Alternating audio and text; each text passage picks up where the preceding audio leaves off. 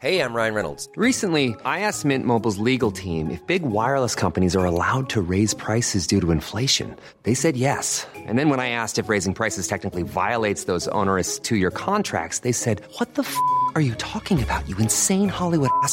F- So to recap, we're cutting the price of Mint Unlimited from $30 a month to just $15 a month. Give it a try at mintmobile.com slash switch. $45 upfront for three months plus taxes and fees. Promo rate for new customers for limited time. Unlimited more than 40 gigabytes per month. Slows. Full terms at mintmobile.com. Oye, tú tuviste. ¿Qué tuviste tú de, de redes sociales antes de Facebook? Ah, yo tuve, tuve Hi-Fi. Ah, Hi-Fi, Hi-Fi, Tuve un MySpace bien chichipato, o sea, muy... Sus palabras, está bien verga, güey, chichipato. Creo que es término colombiano, no sé, yo de por ahí lo saqué. Tengo una mezcla así de, de, De palabras, de palabras. Sí, luego te sacas centro y suramericanas por ahí raras. Eh, Sí, Hi-Fi, eh, MySpace. MySpace. MySpace estaba chido porque Tuve poner Nexopia, güey. Nexopia nadie lo conoce, pero Nexopia era una red social muy, pues muy conocida por lo menos en donde yo vivía en Canadá. No sé si nada más regional así de la provincia de Alberta. o- ¿Nexopia? Nexopia. Yo por ahí intentaba ligar, según yo, eh, a mis 16, 17 años. ¿Y, y qué, cómo era Nexopia o qué? Nexopia, pues era una red social, era muy raro, o sea, estaba como, la verdad, muy mal, o sea, bueno, muy básico, muy básico, o sea, su diseño súper básico. Eh, La mandó a hacer su mamá sí, para que tuviera amigos. Le dijo, "No te HTML, muy mandar tu red". básico. Pensamiento libanés. Nomás era mi amigo Aldo y los demás eran puros bots que platicaban con él, güey. No, no, no, o sea, pues sí, ya sabes, pues uno su chavillo, pu- puberto, así como... En realidad yo lo abrí porque pues eran mis amigos, así como, no, pues ábrete un Nexopia que ahí hizo para ligar y que quién sabe qué Nexopia. Que. Ahora no sé si, si existe, eh, sería interesante ahorita ver si existe Nexopia, ahorita, Nexopia. ahorita lo buscamos, yo nunca. No, no, pues para, nada. ¿eh? Te digo, yo creo que en Canadá tal vez, o en, o nada más así en una región, En porque era muy, era muy local, en realidad, como que buscabas así de, de gente de, de, así de, de, de donde eres, de tu ciudad, Sí, sí, sí. y ya hablabas con ellos y como que ay, y como que quedabas de encontrarte y todo. Sí, ¿Qué más mis tuviste? amigos así como que se, se ligaban por ahí, se quedaban de encontrar con, con chavillas y todo así. Órale, ahí en. Pero de ahí de la Ahí, provincia. ahí de la ciudad, sí, o sea, de, de, de ahí mismo. Qué chingón. Sí, no, nunca, ¿eh? No, eres- ese lo usé bastante, usé Nexopia, yo creo que era lo que más usaba antes de Facebook en realidad. No manches. Ajá, usaba High Five y Nexopia antes de. MySpace de- de también, ¿no? Dices que tuviste. MySpace, MySpace pero no lo usé mucho. MySpace casi no lo. Pero realmente yo, según lo que sabía, es que MySpace era más para música. O sea, como para el ámbito de músicos, artistas, como que promovían ahí mucho su. Es que después como que se quiso, después de que salió Facebook, se quiso especializar en eso, pero antes era una red social normal. Nada más que te permitía poner reproductor ahí de música. Oh. Y bueno, pues obviamente también utilicé el famosísimo chat de Messenger, el Messenger. Messenger. El Messenger. El Messenger, Messenger, El el Windows MSN. Messenger. Hotmail, ¿no? El Windows El- Messenger, ey. exactamente. Sí. Windows Messenger. Que le hacías el ring así El para. zumbido. el Messenger. zumbido de contesta. Para, hacer- para darte a respetar. Messenger tenía Spaces. ¿Nunca lo usaste? Spaces. Ajá. Era como una especie, era como su red social. Ah, Pero no, nunca lo llegué a usar. Creo ¿no? que sí lo Era- llegué a tener. como una especie de blog, red social, güey. sí, sí, pero no lo extrañona. usé. Yo usaba nada más como el chat, te usaba High Five. Yo llegué a usar este. ¿Cómo se llama? Ay, se me fue el nombre. Pero era una sala de. Como de. Latin Chat. Ándale. Latin chat, Latin chat, Latin chat, por muy supuesto, cool. güey. Ese era- Latin Chat estaba chido porque todo el mundo se, se agarraba madrazos o todos, este, bueno, no madrazos, sino todo el mundo se peleaba con todos, argentinos contra chilenos, contra mexicanos, contra peruanos. Estaba muy divertido. Sigue siendo Aldo el único usuario real. de red. No, no. Ahí Perdón, está- te interrumpí, pero. Ahí, ahí está un grupo, ¿no? el rey Aldo. Mira, ahí está Nexopia. Aldo King. Y, y ese era el Pero luego, luego sé que es para ligar. Ya ves. Metroflog. Ah, Metroflog. ¿Tú no tuviste Metroflog, güey? Mira, ya cambió Nexopia. Tal vez tú no tuviste Metroflog porque Metroflog No. eh, fue una red social, bueno, no sé si sea también gringa, güey, pero pareciera ser más como de Latinoamérica. Ahí se hizo muy famosa la famosa Mónica, Mónica Murillo. Ah, mi novia. Era novia de todos, güey. Mira, Con mi, con mi novia no te metas. Mi novia, Mónica Murillo. Mónica Murillo era novia de todos, güey. Y todos teníamos una Mónica Murillo, que quién sabe cuál había sido el Mónica Murillo real, güey, pero todos teníamos una Mónica Murillo distinta, güey, agregada. No, sí, sí, eh, o sea, el- la morra sí existe. Sí, Y ella es creo que de Mexicali o de... pero, pero a lo que me refiero es que todos teníamos una Mónica Murillo diferente, pues. Pero con sus mismas fotos, nada más que el usuario cambiado, que seguro era administrado por un vato, yo creo, güey. Pero era una Mónica Murillo y el real, una- quién sabe. O por una morra que no se consideraba bonita. También, el, pero el Metroflog estaba chido y luego salió una, una versión como argentina que era Fotolog. Ok. ¿Esos no, no los conociste? No, eso sí no los conocí. Fotolog. ¿Tú qué, qué usabas? Metroflog. Metroflog. Metroflog, eh, pasabas a dejar tu F. Dejabas tu F en el, en el, en el, en el metro de otras personas. También hubo, hubo, hubo otras este, como tipo redes sociales que eran más como de imágenes y ¿cómo se llamaban estas? Este? ¿Flickr? Flickr, como Flickr. Pero Flickr todavía existe, pero no es como de, de imágenes. ¿Cuál es? Ah. No, para Digo, pero no era como red social, o sí, es más como especializada en fotógrafos. O sea, Flickr nunca fue como tan famosa. No, sí, no, no. Los, No, yo no los lo españoles tenían usar. 20. Yo alguna vez llegué a usar 20 porque seguía unas páginas de, de blogs españoles y tenían 20. Y era muy... No sé si todavía exista 20, pero, pero tenían 20. Y sí lo conocí. Ok. Mm, y ya, güey, llegó Facebook y Arrasó. pues yo creo que todos los otros intentos que, que hizo la CIA para, para redes sociales vieron que con Facebook jaló y dijeron, ya, ¿para qué mantenemos los otros? Pues, quién sabe si realmente los otros eran este. Intentos de la CIA. Tal vez era más, más. Es que Pues, Facebook arrasó justamente Hotmail es de porque la Microsoft. CIA lo trabajó y todo. Hotmail es de Microsoft. Ah, bueno, sí, o sea. Y ya sabemos que Don Kill Gates es, es que- el mero, mero yo- patrón lo que de yo pienso, web. O sea, el, la que tuvo muchísimo pegue, pues fue MySpace. O sea, esa. MySpace jaló. muchísimo, Muchísimo. Entonces, cuando fue. Bueno, lo que yo lo que yo vi en algún momento fue que Facebook llegó como por ahí de 2009, 2008. 2007 inició Facebook. Ah, sí, cierto, 2007. Pero cuando llega como. Fue creado en ya a- 2004. A las partes grandes. Aquí, aquí llegó como en 2011, Pero- 2010, llega- 2011. ajá. No, yo tengo. Yo tengo mi cuenta de 2009. Yo el 2008. Ajá. ¿Tú estás en, no estás en, En Canadá? Canadá. ¿En Canadá? Sí. Ah, bueno, es que sí. Pues. ya, sí, yo Y creo a- que. aquí a México llegó como por ahí 2009, 2010.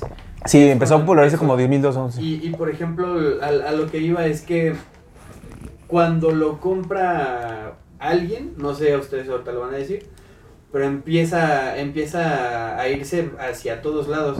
Y algo que, algo que me, me parece muy interesante es que toda la gente, o sea, todas las personas, tanto, tanto eh, artistas eh, musicales como artistas de, en la cuestión actoral y otros otras, otras más este, figuras públicas, toman a México como una, como una catapulta. Mm. Entonces, por ejemplo, si empieza en Estados Unidos, empieza en ahí, posiblemente se queda ahí porque se, se, se crea un nicho. Pero si entra Como a México, Exopia. Como Nexopia. ajá, es que su red social la tiene que promocionar. pero cualquier cualquier cosa que entra a México y se hace se hace viral en México, Sí, pegan Entonces, América para Latina. Latinoamérica, para ¿no? todos Para. América O Latina. sea, en realidad México es como la catapulta para todo. Entonces yo Para recuerdo, muchas yo cosas, recuerdo cierto. mucho que cuando yo descubrí Facebook, no lo descubrí yo, me lo, me lo enseñó una prima que ella vivía en Canadá justo. Y En también ese- Facebook. En ese entonces a, a mí me dijo, ¿sabes qué? Sea, y- eh, ¿A poco sigues utilizando High Five, no? Porque yo, utilizaba High Five. Sí, sí, Sí, la sí, típica. Ah, sí. ¿tú sigues con eso? ¿Qué? Ajá, y me ¿Hi dijo, qué? ¿A poco ¿Tú, tú sigues utilizando? Y yo, sí. Entonces dije, ah, pues, eh, pues me paso a, a Facebook, ¿no? Hice mi Facebook, todo, y ahí tenía mis fotos y, y todo. O sea, empecé a hacer lo que hacía en High Five, pero en Facebook. Le empezaste a vender tu alma a la Y eso CIA. fue en bendito sea 2009. Dios. Y yo le preguntaba a gente así que conocía, ¿y qué onda? ¿Cuál es tu Face? Y decían, ¿qué? ¿Cuál es? ¿Cómo, cómo Pues esta, Face? ¿no? ¿Ya le Ah, decías tu face? ¿Así face o decía yo decía? Face, o sea, Porque el face, según yo, empecé, fue como despuesito, ¿no? Como en que dices, 2011 O más sea, o tu menos. face, güey. siempre- O sea, ya fue término fres güey. Y ahorita ya es como de, no, hace poco todavía tienes Face. O sea, porque en, en- en países de habla eh, inglesa no, no es. No le dicen face. O sea, dicen Facebook. Facebook, tal cual, ¿no? O sea, esa Es es, ejemplo, preciada Facebook mexa, me. yo creo. Justo, Facebook Me. justo aquí en el centro del país tendemos a hacer eh, más chiquitos los nombres o hablar en diminutivo cuando la, cuando la gente se llama con, con bueno, tiene nombres con dos sílabas o, o son un- unisílabos, tendemos a decirles eh, en diminutivo su nombre. Y Sí. si es grande su, su, su, su nombre, lo, lo recortamos. Entonces, con lo mismo, con otras palabras, también decimos, por ejemplo, Facebook. Entonces, aquí en el centro del país fue muy... Fue, fue como muy rápido cuando llegan, todo el mundo empezó a decirle Face en lugar de Facebook. Entonces, ya de, eh, eh, quitando ese paréntesis, yo le preguntaba a la gente así de, ¿tú qué onda tienes Face? Y me decían, no, no, no, no tengo. Yo iba aquí en la prepa. Sí, iba como por primero de prepa, yo creo. Entonces, empieza la fiebre de Facebook. Y es cuando ya el, eh, empieza en todo, el, en todo así, o sea, empezó aquí en México y ¡fum! Se fue A para todos lados, sí. Latinoamérica se fue Sí, sí, sí, seguro. siento que siento que es más, utilizan yo creo que más a México el- Como un laboratorio. como un, ah, exacto. Sí. Pues aquí... y este programa se llamó Conociendo a Luis, parte 2. Una disculpita a Aquí catapultan también este, pues a muchísimos artistas y todo. O sea, la mayoría Sí. de artistas de habla hispana vienen a México a promocionarse y de aquí, pum, se vuelven virales. Pues es que supongo que es porque estamos como estamos pegados a Estados Unidos. Exactamente, sí, o sea, aquí está la industria gringa realmente y Sí. es, o sea, habla hispana, aquí se maneja todo, es como... Sí, pues lo hemos platicado, ¿no? No hay necesidad de que invadan Estados eh, México. Somos el Estados porque Unidos pues en español. somos su, somos su, somos su, somos suyos desde siempre. Exactamente. Pero sí, y luego estuvo Google Plus, que no pegó nunca, Sí, sí. pero Facebook Plus, fue ¿A poco yo nunca me enteré de eso? no pegó, güey. Google Plus, Google, Sí, Google. Plus, sí, G Plus. No pegó, no pegó su red social y se fue a la chingada ahí. Twitter, otra red social que pues todavía se mantiene, Foursquare, que era para Sí, lugares. pero sí, sí. Bueno, Insta, es que- bueno, pero bueno, Insta es ya... Insta, eh, Insta el- pero es empezó meta siendo ya, ¿no? independiente. Es que, es que funcionan muy, muy distinto las redes sociales. Por ejemplo, cuando se creó Instagram, desde el inicio te dijeron, a, a ver, güey, tú aquí no vas a, a decir tus, este, tus problemas mentales. Aquí tú vas a enseñar quién eres o quién quieres ser o quién quieres que vean los demás. Más visual, mucho más visual. Ajá. Entonces, eso es lo que dijeron.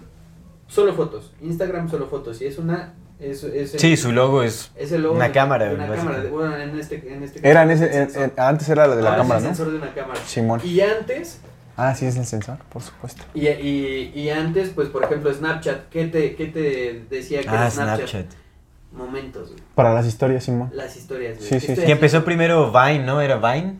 No, Mm, Vine Vine, no. se- Vine más bien Vine era más evolucionó como- a TikTok. Ajá. Ah. Vine era como los inicios de TikTok, pero Ajá. totalmente diferente. Que los inicios de TikTok fueron music- music.ly, ¿no? Y era, ajá, music- Snapchat fue el que, quien empezó con filtros. Es que tú ese te quedaste en la, época de. Nexopia, güey. Sí, yo sí. Ya hemos avanzado mucho desde Nexopia. Oye, les voy a pasar mi, mi, Next. mi cuenta de Next. mi Pásame tu. Nex. Tengo una duda, ¿cómo se pronuncia musical? ¿Es Musical.ly? Music.ly. Musical.ly. Bueno, no el punto, ¿verdad? Porque estás en Music.ly. inglés. Music.ly. Sí, Ah, pues esa... Ese era el antecesor de TikTok. Ese es el que evolucionó a TikTok. Ujú. Miren, ni siquiera sabía que existía eso. Sí, Sí. o sea, el- todo, todo, todo se ha ido haciendo así. Por ejemplo, Vine era como para que tú hicieras más como... eh, Eran videos de seis segundos. entretenimiento corto, pero muy corto, eran 6 segundos. 6 segundos. De ahí salieron todos los que tenemos ahorita. El eslobo. El Slobotsky, el Daniel, no te confundas, ¿De, votos son de San Loban. Musical.ly o de qué? No, de Vine. De Vine. Vine.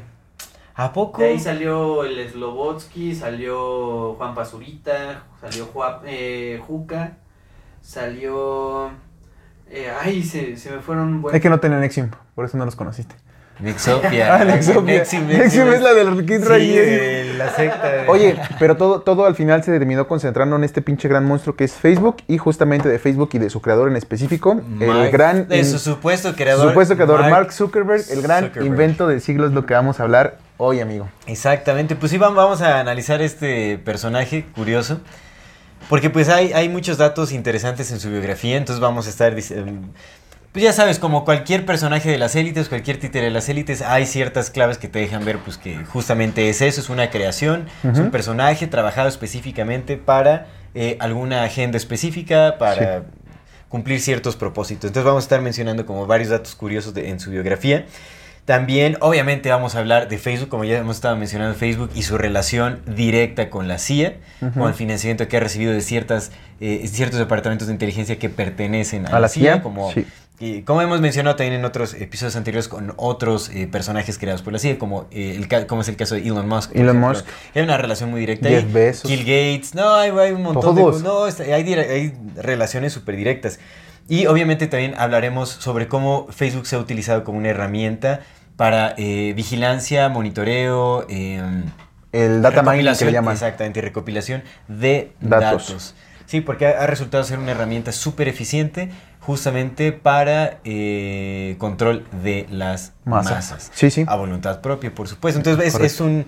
pues, quédense todo este episodio, la verdad es que va a ser un excelente eh, programa, Episodio. un excelente episodio, una conversación muy buena como nuestras conversaciones. Bueno, nosotros obviamente las consideramos buenas y no estaríamos aquí. Nosotros nos divertimos Hablándoles a ustedes y hablando Sí, sí. entre nosotros. Sí. Nosotros las consideramos interesantes, esperemos que ustedes también. Entonces, Sí, sí. entonces Agárrese porque este es un excelente. Y antes de comenzar, bienvenidas todas las personas que nos ven y nos escuchan. Esto es Amor Fati en la infinita brevedad del ser. Comenzamos.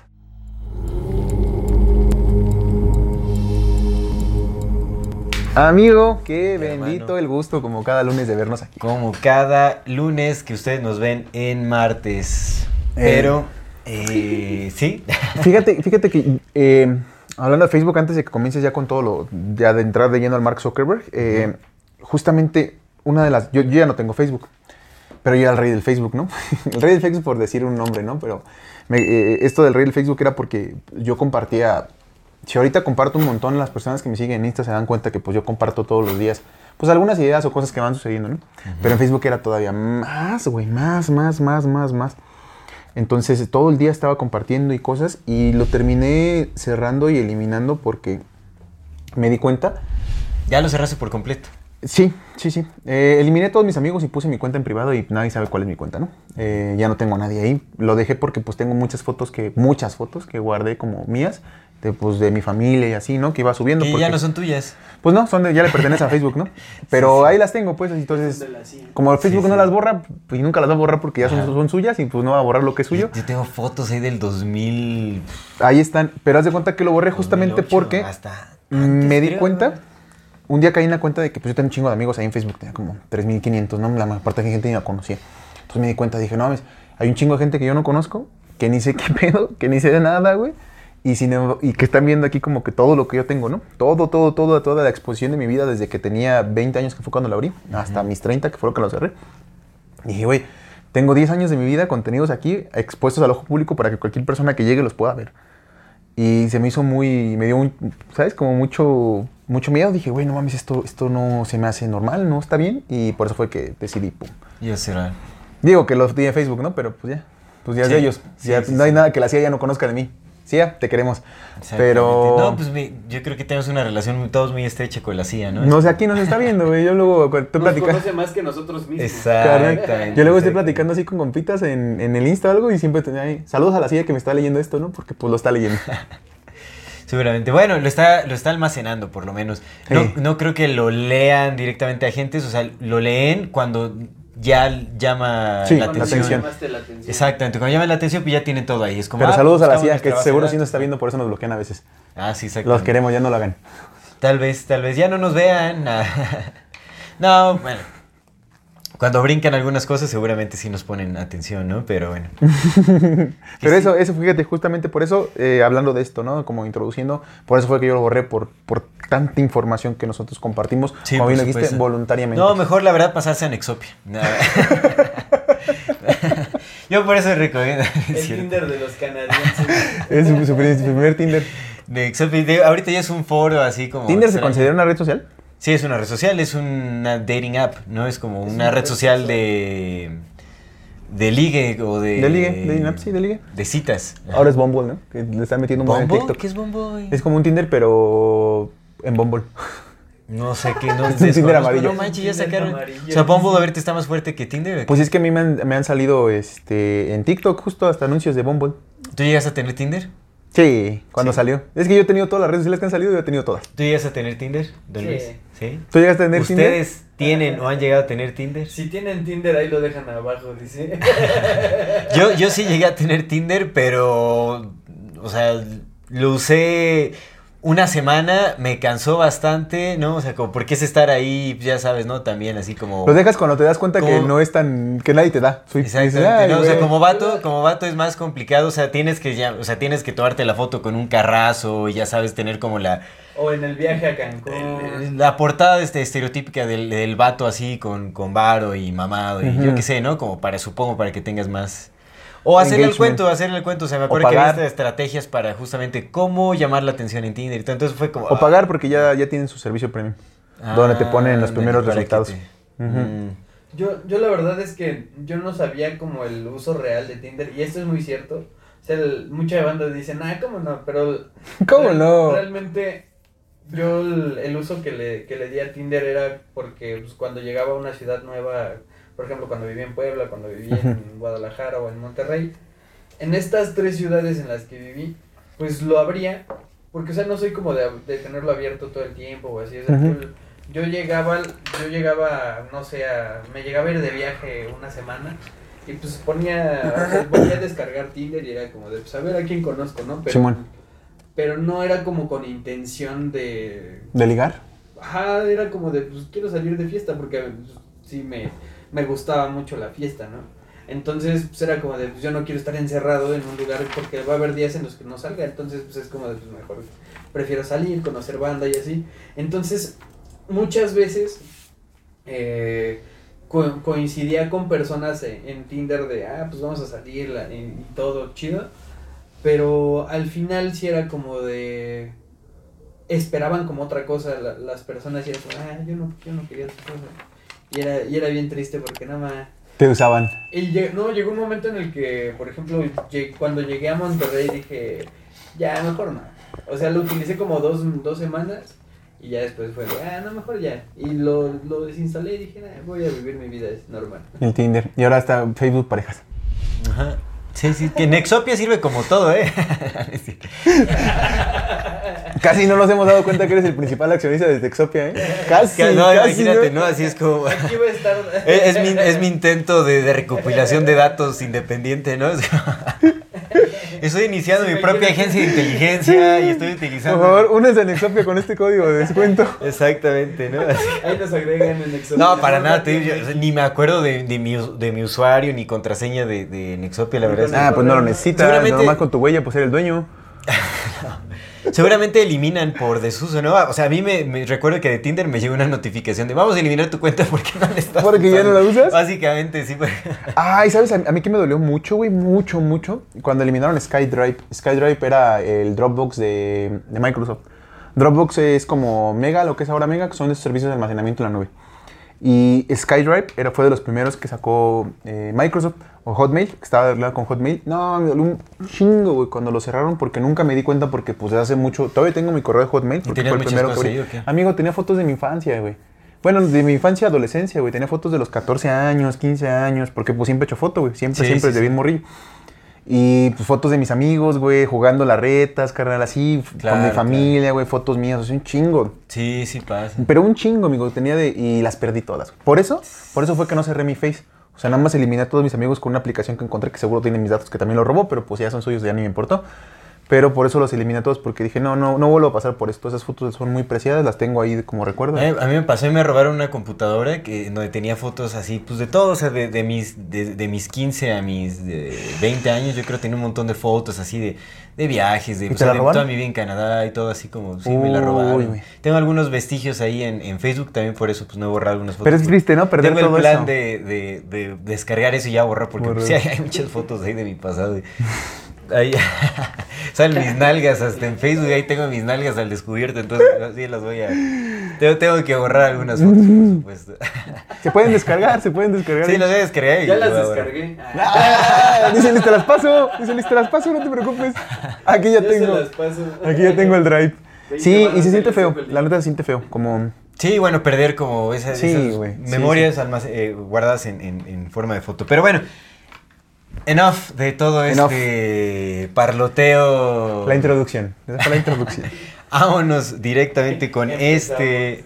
Nada más antes de empezar, déjenos aquí en este momento cuál es su red social favorita, cuál es la que usan más y si después cuando te viene el video quieren regresar a, a decirnos qué les parece ahora su, su red social favorita, ¿no? Para que hagamos la- el contraste entre antes de, de enterarnos de todo esto que vamos a platicar y después de que ya lo conversamos. Déjenos cuál es su ¿Qué favorita. que plataforma les gusta más regalarle sus datos privados a la CIA? Ustedes comenten ahí. ¿Cuál es la favorita? ¿Cuál es amigo. forma favorita de darle información a la CIA? Y salud para los que nos estén acompañando con un cafecito, un tecito. Un cafecito o lo que nos con estén viendo. mezcal. No, no es cierto. No, es, es un café nada más. Con mezcal y corriente. Con mezcalina, di. Con mezcalina. Pues vámonos con este personaje, Mark Elliot Zuckerberg. Elliot, ¿verdad? Se llama Elliot. Exactamente. Nacido el 14 de mayo de 1984, o sea, hace una semana fue su cumpleaños. cumpleaños. Tiene que 36 años. Está joven. Don Mark, 36 feliz años. cumpleaños. Que no está viendo. Mark está joven, ¿no? Y ha logrado bastante, es un ejemplo de vida. Es un ejemplo de vida. Pues fue, el- el- era de los... ¿Cómo eran? De los 35 antes de los 35 de Forbes. Forbes. Los 35 millonarios menores de 35. o sea, Ah, sí, cierto, exactamente. También fue personaje de Times Magazine. Como tres veces. Hombre del año. Sí, güey. Más Matis le tiene una... Bueno, ya sabes que Más Matis lo tira a la basura como justamente un, un títere más de, de la CIA. O sea, alguien que ni si- al que se le han adjudicado inventos que él no realizó. Yo estoy de acuerdo con más Matis en eso, por supuesto.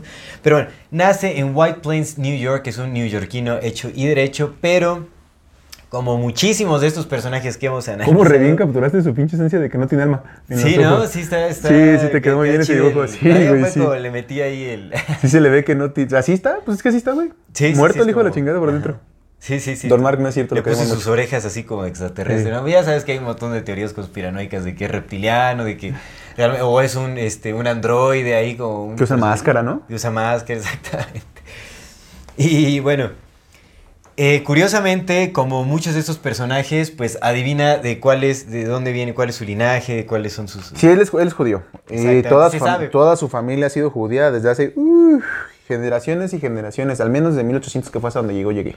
Ajá, exactamente, que se supone que nació en una casa de judíos reformados, es ¿Qué- decir... ¿A qué se refiere con eso? Creo que adoptan eh, nuevo, nuevas prácticas como no tan tradicionalistas, un poco más Mm. progresistas, me Ya parece. no son tan ortodoxos, güey. Exactamente. Y de origen germánico también. Sí, sí, vienen de Alemania. Que es eh, de Alemania, de Austria y de Polonia, al parecer. Es muy curioso, ¿te acuerdas? Walter Lippmann, este, eh, el quien acuñó el rebaño desconcertado, este, también. de Yo traigo un dato que quería comentarte de eso. Ahorita lo comentamos, güey. Justamente Y es muy de específico en eso. Es súper curioso. De ahí venían sus abuelos. Él estudió en... también muy curioso porque pues analizando sus estudios y todo ese asunto. Bueno, para empezar, sus padres, su, su- su madre se llama Karen eh, eh, Kempner. Su padre Edward Zuckerberg, su, mam- su, ma- su mamá se supone que es psiquiatra, su padre se supone que es dentista. Dentista. Me parece absurdo porque, vaya, o sea, puedes ganar relativamente bien en, eh, con esas profesiones, pero no... Para pagarle a Harvard. Exacto. ¿Y sabes cómo se no conocieron? Para pagarle a Harvard. Es- no, no sé En cómo una cita ciegas. En una cita ciegas, sí. y de ahí nunca se volvieron a separar. En una cita ciegas, también súper curioso. Además que no hay información sobre su madre, pero para nada tampoco. No hay. su- en su wikipágina no hay información. Yo estoy buscando independientemente. No. Hasta te dicen las páginas, no hay información sobre la familia Nada materna. Nada de información. Súper Antes de que sigas, yo nada más quiero darte dos datos de sus, de sus familiares que se me hacen súper importantes, súper curiosos más bien y súper importantes y ya te sigo a continuar. Buscando en la línea de sus abuelos, tanto maternos como paternos, al chile me perdí, no sé ni en cuáles vi, porque Ajá. fui continuando uno por uno, pero dentro de su familia, o sea, de su familia, familia del Mark Zuckerberg, hubo varios cambios de apellido, pero todos judíos. Oh. Pero llegan a dos que se me hacen muy importantes, güey. Eh, uno de sus abuelos. Del lado de los Zuckerberg. Del lado de los Zuckerberg, de los dos, de los Zuckerberg y de los Kemper. Te digo que no me, ya, ya, ni, ya ni vi de cuál era porque pues fui buscando uno por uno, ¿no? Padres y abuelos sí, y al final me perdí, güey, pero son familia de ese güey. Porque son padres y así, pa- abuelos, abuelos. Entonces, uno, uno de sus tatarabuelos se apellida Kemper. Kempner. Si es Kempner. Ah, ok. Bueno, entonces ese, ese, ese es, es, digamos que no es como... Pero nada más se me hizo curioso porque sí es Kempner, ¿no? Y Kempner, Kempner. también es el apellido de Edmund Kempner, que es uno de los, eh, de los asesinos seriales como muy famosos de Estados Unidos. Y eso hubiera sido X, cualquier cosa, si no es porque me encontré con otro apellido que también se me hizo muy curioso. Anal- igual, buscando entre sus Sí. chun, chun, chun, encuentras que uno de sus antepasados se llama Harry Berkowitz. Y Berkowitz es el apellido del, del hijo de Sam. ¿Del hijo de quién? Del hijo de Sam. El hijo de Sam fue otro de los asesinos seriales muy, muy, muy famosos de, de Estados Unidos. Entonces comparte apellidos en- dentro del linaje con dos de los nombres, dos apellidos de los asesinos seriales como más famosos. Y si ponemos atención a lo que dice el Miles Matis de que todos estos casos, o la mayor parte de estos casos que son muy famosos, son inventados y son gente puesta de esas familias, pues a lo mejor ahí encontramos como cierta relación. Sí, ¿no? un patrón de ya una familia de actores. con los de una familia de actores, porque te digo, están los. Kemner, bueno, ese es como su mamá, ¿no? Pero el otro es Berkowitz, y Berkowitz fue el que dije, ah, cabrón, pues Berkowitz es el, como el hijo de Sam. Pero qué curioso que realmente no hay nada de información de sus padres. No la hay. O sea, es que con esa profesión no le pagas, o sea, no, no le vas a pagar, o sea, con ese tipo de trabajo, o sea, si es psiquiatra y su padre es dentista, o sea, pues seguramente puedes llevar una, una excelente vida, ¿no? Pero para meter a Harvard y para estar como en, en- en las élites y todo ese asunto, o sea, realmente, o sea, no te escogen por casualidad para llegar ahí, o sea, eso ya es con pura lógica, sabes que no, no llegas eh, de pura casualidad al nivel al que llegó Zuckerberg. ¿no? O sea, incluso estudiando en Harvard, ¿cuántas personas no estudian en Harvard que sí pertenecen a las élites, pero no tienen ese nivel de exposición? Ahora, no sé. Jamás se menciona que fue becado ni nada, o sea, llegó ahí con toda la... Y aparte tenían cuatro hijos. Es- sí, exactamente, son, tres hermanas, ¿no? Que también tienen, bueno, una de ellas trabaja en... Dos hermanas y un hermano. No, son tres hermanas. Ah, son tres hermanas. Son tres mujeres Entonces, y él es el único... entonces, Una de ellas tiene nombre de hombre. Porque pensé que era hombre. Tal vez, pero sí son tres hermanas, ¿Mm? tres ¿Y él? mujeres. Y él, exactamente. Entonces, cuatro hijos y los cuatro estudiando en Harvard. Ajá, está... ¿Cómo? Exactamente. Ento- y, y, pues, qué raro, ¿no? Que quieran ocultar eh, todo el linaje y también, pues, la vida, o sea, toda la vida de, de sus padres está completamente en oscuridad. No se sabe nada de, de eso. Y, pues, definitivamente es porque han de, han de estar ocultando algo importantísimo, o sea, algo clave. Habría que ver, ¿no? O sea... Pues sí, o sea, tal vez hasta son nombres inventados, quién sabe, ¿no? O sea, tal vez ni siquiera hay, no se puede investigar detrás de eso, o sea, quién sabe. Está muy raro, la, la verdad es que sí es muy raro que no haya nada, Nada. un solo dato. Porque por, incluso Elon Musk y todo, o sea, puedes investigar un poco sobre sus padres, o sea, pues, te- o sea, ¿sabes? ¿Te acuerdas que vimos que, que de, de- por parte de, su madre, su abuelo fue eh, tecnócrata? así, Sí, de los, de los, de los fundadores del Partido Tecnócrata, precisamente. Exactamente, uno de los fundadores, un personaje importantísimo y que pues obviamente sigue con esta agenda Elon Musk, como la tecnocracia y todo este asunto, ¿no? Entonces está súper raro eso, pero bueno. Entonces viene de origen eh, judío germánico, Ujú. este, de padres no se sabe su información, así Ujú. para nada. Eh, tiene tres hermanas, estudiando en, bueno, estudiaron en Harvard igual. No, una, una de ellas trabaja, eh, tiene un papel importante también en, eh, en el board de, De Facebook. de Facebook, Ujú. otra es eh, feminista mm, pública, o sea, como tiene, eh, bueno, eh, promueve mucha ideología, y la otra no recuerdo qué está haciendo. La otra reptiliana. Promueve el reptilianismo. no, no recuerdo qué está haciendo, pero bueno, en fin. Promueve el reptilianismo. Algo que me pareció muy curioso es que antes de estudiar en Harvard, él estuvo en una academia de élite también que se llama eh, la academia, bueno, Phillips, Phillips Exeter Academy Ok. que eh, utiliza un método educativo también completamente distinto al método educativo mm, del rebaño De desconcertado. nosotros. Este, o sea, bueno, para empezar, el fundador Phillips Ex- Ex- Exeter, Exeter, Exeter, creo que es Exeter. Ujú. Sí, Phillips Exeter o algo así. A ver, sí, vamos, eh, para no errarle, es que de repente, pues ya uno cansado como que no agarra bien. Sí, Exeter. Phillips Exeter Academy. Bueno, este personaje, Phillips Exeter, junto con su esposa Elizabeth, fundaron este colegio en 1781 en, en eh, Uy, New ¿desde el siglo. XVI? Desde el siglo XVI. Es una de las escuelas más viejas de Estados Unidos. para- Eso es importantísimo. Pues yo creo que debe ser de las, de las si no es que la más vieja, porque Estados Unidos empezó en La segunda, es la 1700, segunda ajá, porque Estados Unidos comenzó en 1776. Ujú. Y eso es, la, son se- es la segunda 1781. más vieja. Eso es importante. Chicarrón. segunda más vieja. Y además, adivina qué profesión tenía John Phillips, el fundador de. de- bueno, ¿a qué se dedicaba? Masón. No, no, ¿a qué, Ah. se, ¿a qué se dedicaba? A dominar el mundo. No, no, no, es súper fácil. O sea, pues, neofenicios, ¿qué hacían? Ah, mercadero o banquero, cualquiera de las dos. Era ambas. Sí, pues sí. Mercader sí, y banquero. sí, pues, Así, tal cual. Claro, claro, imagínate. Claro. ¿no? Ya, o sea, eso es clave, ya sabes, ¿no? Es como neofenicio, ahí estamos, ¿no? O Entonces, sea, ¿cuál es la más vieja? ¿Harvard? No sé cuál sea la más vieja, ¿eh? Habría que... No, Harvard no creo que sea la más vieja. Que es también muy vieja. Es muy vieja, pero no, Pero no creo, es la que más sea, vieja. no, no creo que sea la más O vieja. sea, cinco años después de que crearon Estados Unidos, crea este mercader y banquero la escuela donde estudió el Mark Zuckerberg. Ajá. Exacto, en donde estudió Mark Zuckerberg. Y bueno, tiene un, est- eh, un estilo educativo que se llama The Harkness Education System, o el, el sistema educativo Harkness. Ok. El fundador, bueno, el creador de este, eh, de este método educativo, eh, creo que se llama Edward Harkness. Ok. Eh, sí, Edward, Edward Harkness, sí es que estoy en lo correcto.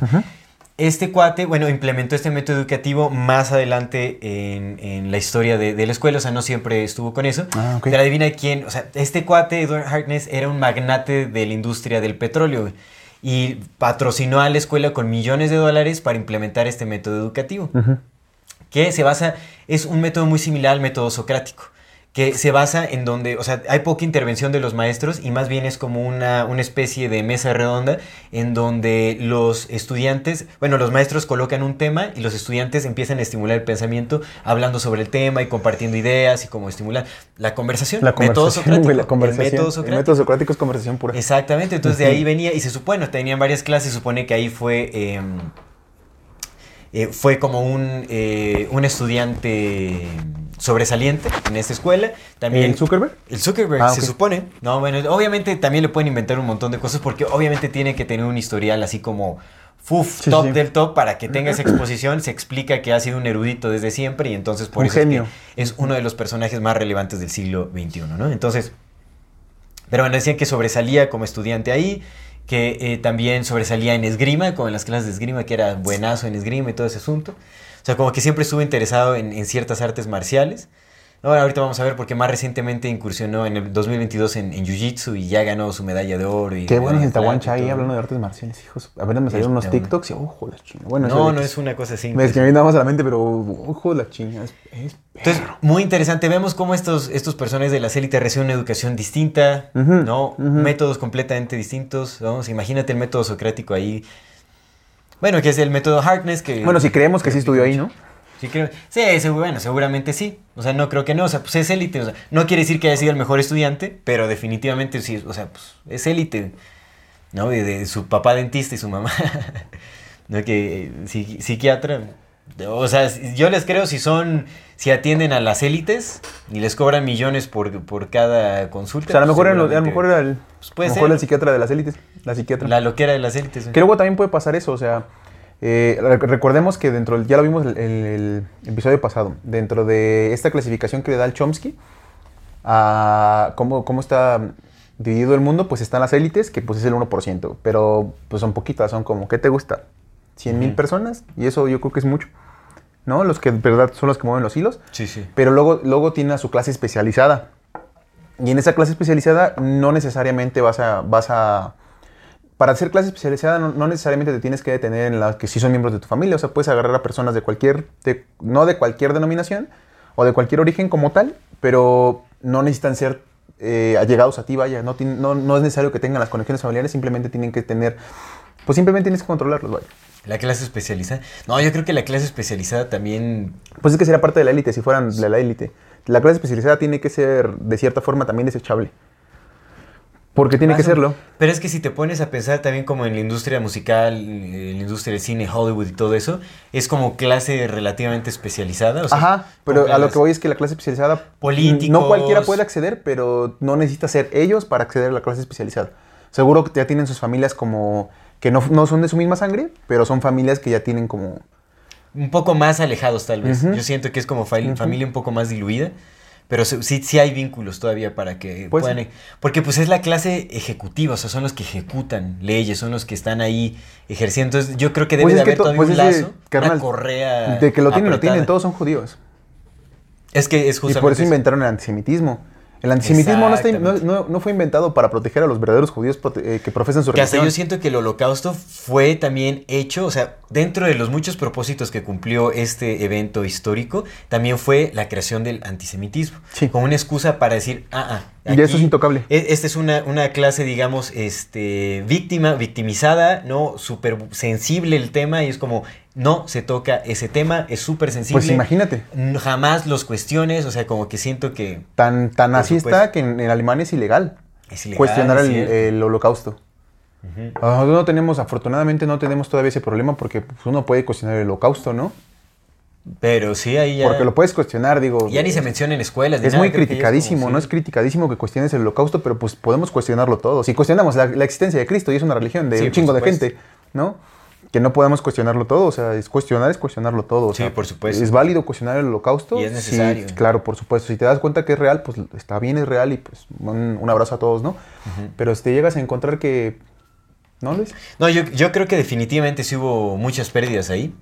O sea, pues ya sabes que es de rebaño desconcertado, les vale gorro, o sea, nada más, pero fue, obviamente tenían que justificar de una u otra forma. Y digo, igual hay que analizarlo. Es que- es que te Habría digo, que hacer un que- programa, sería súper interesante hacer un programa. Pero sí nos super cancelaría YouTube, Pero güey. mira, hay que contemplar una verdadera posibilidad de abrir un Patreon para ahí ya subir contenido así súper explícito, ya sin censura Ahí subimos total. los- Porque es que ahí hay... subimos los tres episodios que nos han bajado. Ya Exactamente. Porque sí hay, sí hay mucha información, o sea, eso se llama eh, dentro del revisionismo histórico.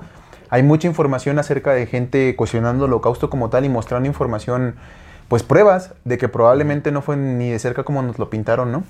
Entonces, pero eso, eso está súper criticado y, y si vemos en la realidad, o sea, en, en el gran panorama que una de las una de las autoras más eh, aclamadas dentro de, los, de estos estudios del holocausto es la mamá de la Ghislaine Maxwell, pues eso nos dice, Bastante, sí, sí, sí, sí. Pero bueno, la cosa es que el antisemitismo se inventó como tal para que cualquier comentario que tenga que ver con judíos o criptojudíos automáticamente se se descarta. descarte, exactamente. Sí, ya cualquier cosa. Lo, lo que le pasó a Kanye West. y- Todos. Entonces, pues sí, Hasta el sí. Miles Mati salió en defensa del Kanye West, ¿eh? Dijo, mira, yo no sé si este compa también es un actor y lo que sea, pero como, o sea, no importa si seas actor de la CIA o lo que quieras, todos tenemos derecho a expresarnos libremente. Entonces, o sea, él salió a defender y dijo, y él, y este compa también tiene derecho a hablarse y a mostrarse y a decir lo que quiera decir y todo ese asunto, ¿no? O sea, como... Pues es que, ah, Pero- digo, la libertad, de, la libertad de expresión es muy, es muy subjetiva, ¿no?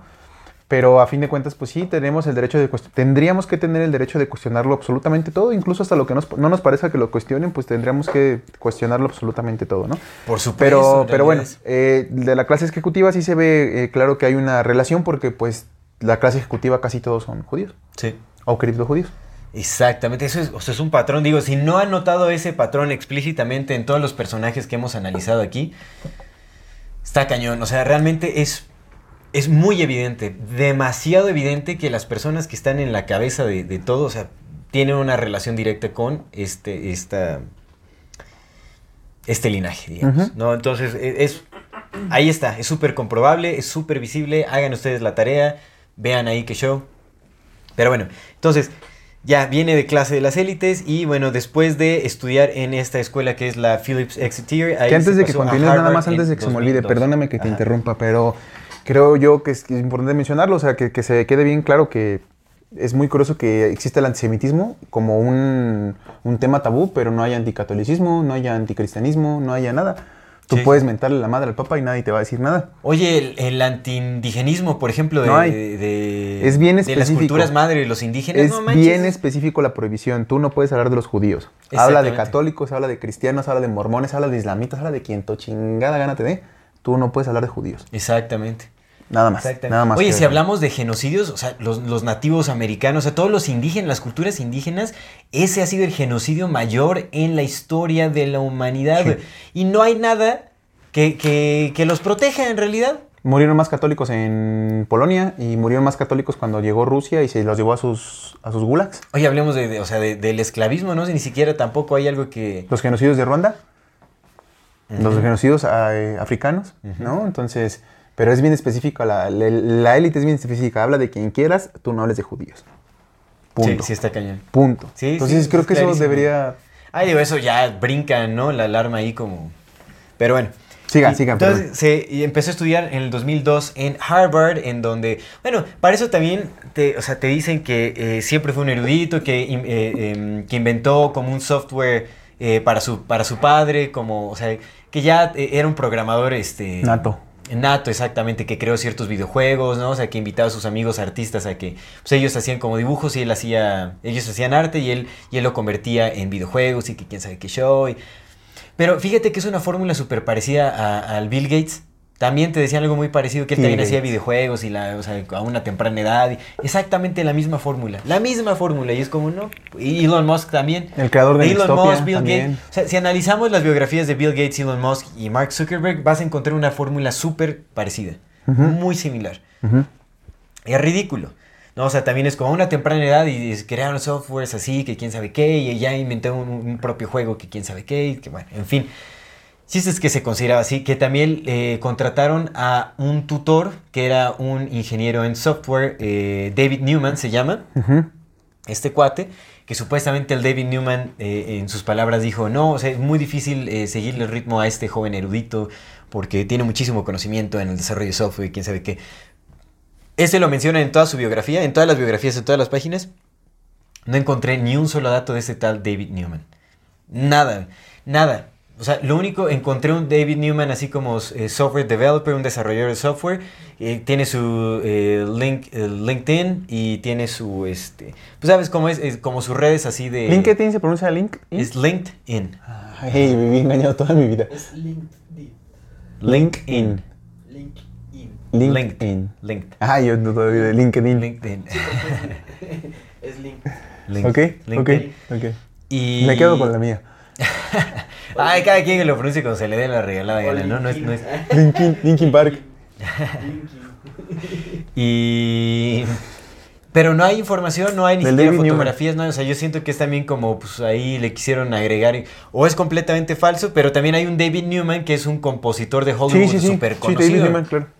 que está súper relacionado. Entonces, no sé si fue como hay un juego de, ¿no? O sea, más bien lo tutorió para cómo relacionarse en, en el ambiente de, de- de la actuación o cómo trabajar su personalidad. Que bueno, es un músico compositor este, este David Newman de, de Hollywood. Pero bueno, tiene relación, o sea, no sé, no sé si fue como un juego así de, más bien tuvo como vínculos con este David Newman o, o solo le inventaron ahí un nombre así de David Newman. Y... David Nuevo Hombre. Porque, Porque, hay oye, que ver el apellido también. Nuevo Si Hombre. salen todas sus biografías, o sea, la biografía de Mark Zuckerberg de no, David Newman dijo tal cosa de este, y es como, y no hay nada de información de este compa, nada, ni siquiera una foto.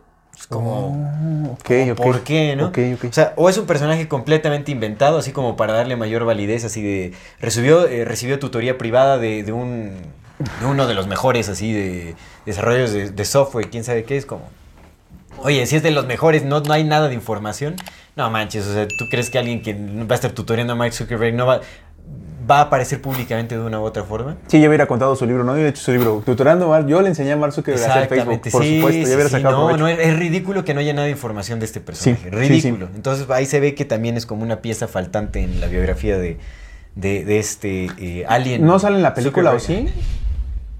¿Tú te acuerdas de la película? Creo que ese vato no sale De- en la película, no se menciona, ¿o sí? Esa película está malísima. güey. Yo La verdad está tan mala que no me acuerdo de la película. Sí, es Sí, la vi. Yo, también- yo la vi en... Es que yo no recuerdo haber... Yo- yo- a mi mente no viene pasa. ningún tutor. A mí no, mi mente no viene ningún tutor, no En esa. Pero... Con doblaje pésima. Flecha, Ah, flecha loca. Flecha loca. Pero, pero a lo que voy es que si, si vienen los, lo- el pedo de los hermanos, ¿no? De los gemelos, y viene el otro compa, y viene el los Saverino, o sea, se menciona a, a varios fuertes importantes, pues debería mencionarse ese güey, ¿no? El Sí, Newman. por supuesto. Por supuesto. Y no se menciona. Pero bueno, entonces... Entonces se metió a estudiar a Harvard en el 2002, en donde supuestamente eh, ya estuvo trabajando con sus roommates en, eh, en el desarrollo de distintas redes sociales. Creo que la primera fue eh, FaceMash, FaceMash. que era una aplicación, bueno, sí, una, una- una red social, una aplicación en donde, eh, que- un- exclusiva de Harvard, en donde subían como las fotos de, de dos personas donde se comparaban estéticamente y Metroflog. cada quien el- elegía este, quién le parecía más atractivo, Más ¿no? Que supuestamente después eh, los directivos de Harvard lo banearon porque pues les pareció éticamente incorrecto y como una cuestión ahí que supuestamente hizo una disculpa pública y el... Sí, creo que sí hizo una disculpa pública el Zuckerberg y todo ese rollo. Pero después empezó a desarrollar otro software ahí que justamente eh, se llamó The Facebook que se creó en 2004 junto Sí. con sus roommates Eduardo Saverín, Eduardo Andrew Saverín. McCollum, Dustin uh, Moskovitz, otro, este, Moskovitz suena, es un nom- apellido ahí, y eh. Chris Hughes. Ajá, entonces, y bueno, yo creo que hasta el Saverín ha de tener ahí relaciones, o sea, Saverín ha de ser como criptojudío español. Sanedrín, así como, bueno, quién Sanedrín. Saverín sí, pero bueno, entonces, este... Que ese güey me acuerdo muy bien porque como lo interpretó el Andrew Garfield, Ajá, y pues Andrew Garfield era el Spider-Man. Entonces pues me acuerdo bien de la Por eso me quedó el nombre de Eduardo Saverín. del Saverín. Sí, Ándale. sí, sí, sí, ¿Y se supone que es nacionalidad española? ¿De dónde es Saverín? No suena como latinoamericano. Bueno, Sí, es que suena, español, suena, suena como a español. suena como a Sanedrín. Suena Sane- español, ¿no? No, pero Sanedrín es el, el- la parte organizativa del templo hebreo. Sí, pero. Eduardo, digo, tiene nombre de Eduardo Saverín. ¿Será que viene como de España? Puede O sea, bueno, Ah, el don- yo- No, no sé, ¿y la verdad es que no, no estu- no estudié este personaje. ¿Quién le puso nombre a España? Nuestros queridos amigos fenicios. Exactamente. Sí, por supuesto, o sea, no dudo que tenga relación con eso, ¿no? Pero... Dueños del mundo desde siempre. Ajá. Che. Desde quién sabe qué antes. Tal vez después de la inundación, de la gran inundación, de Great Flood.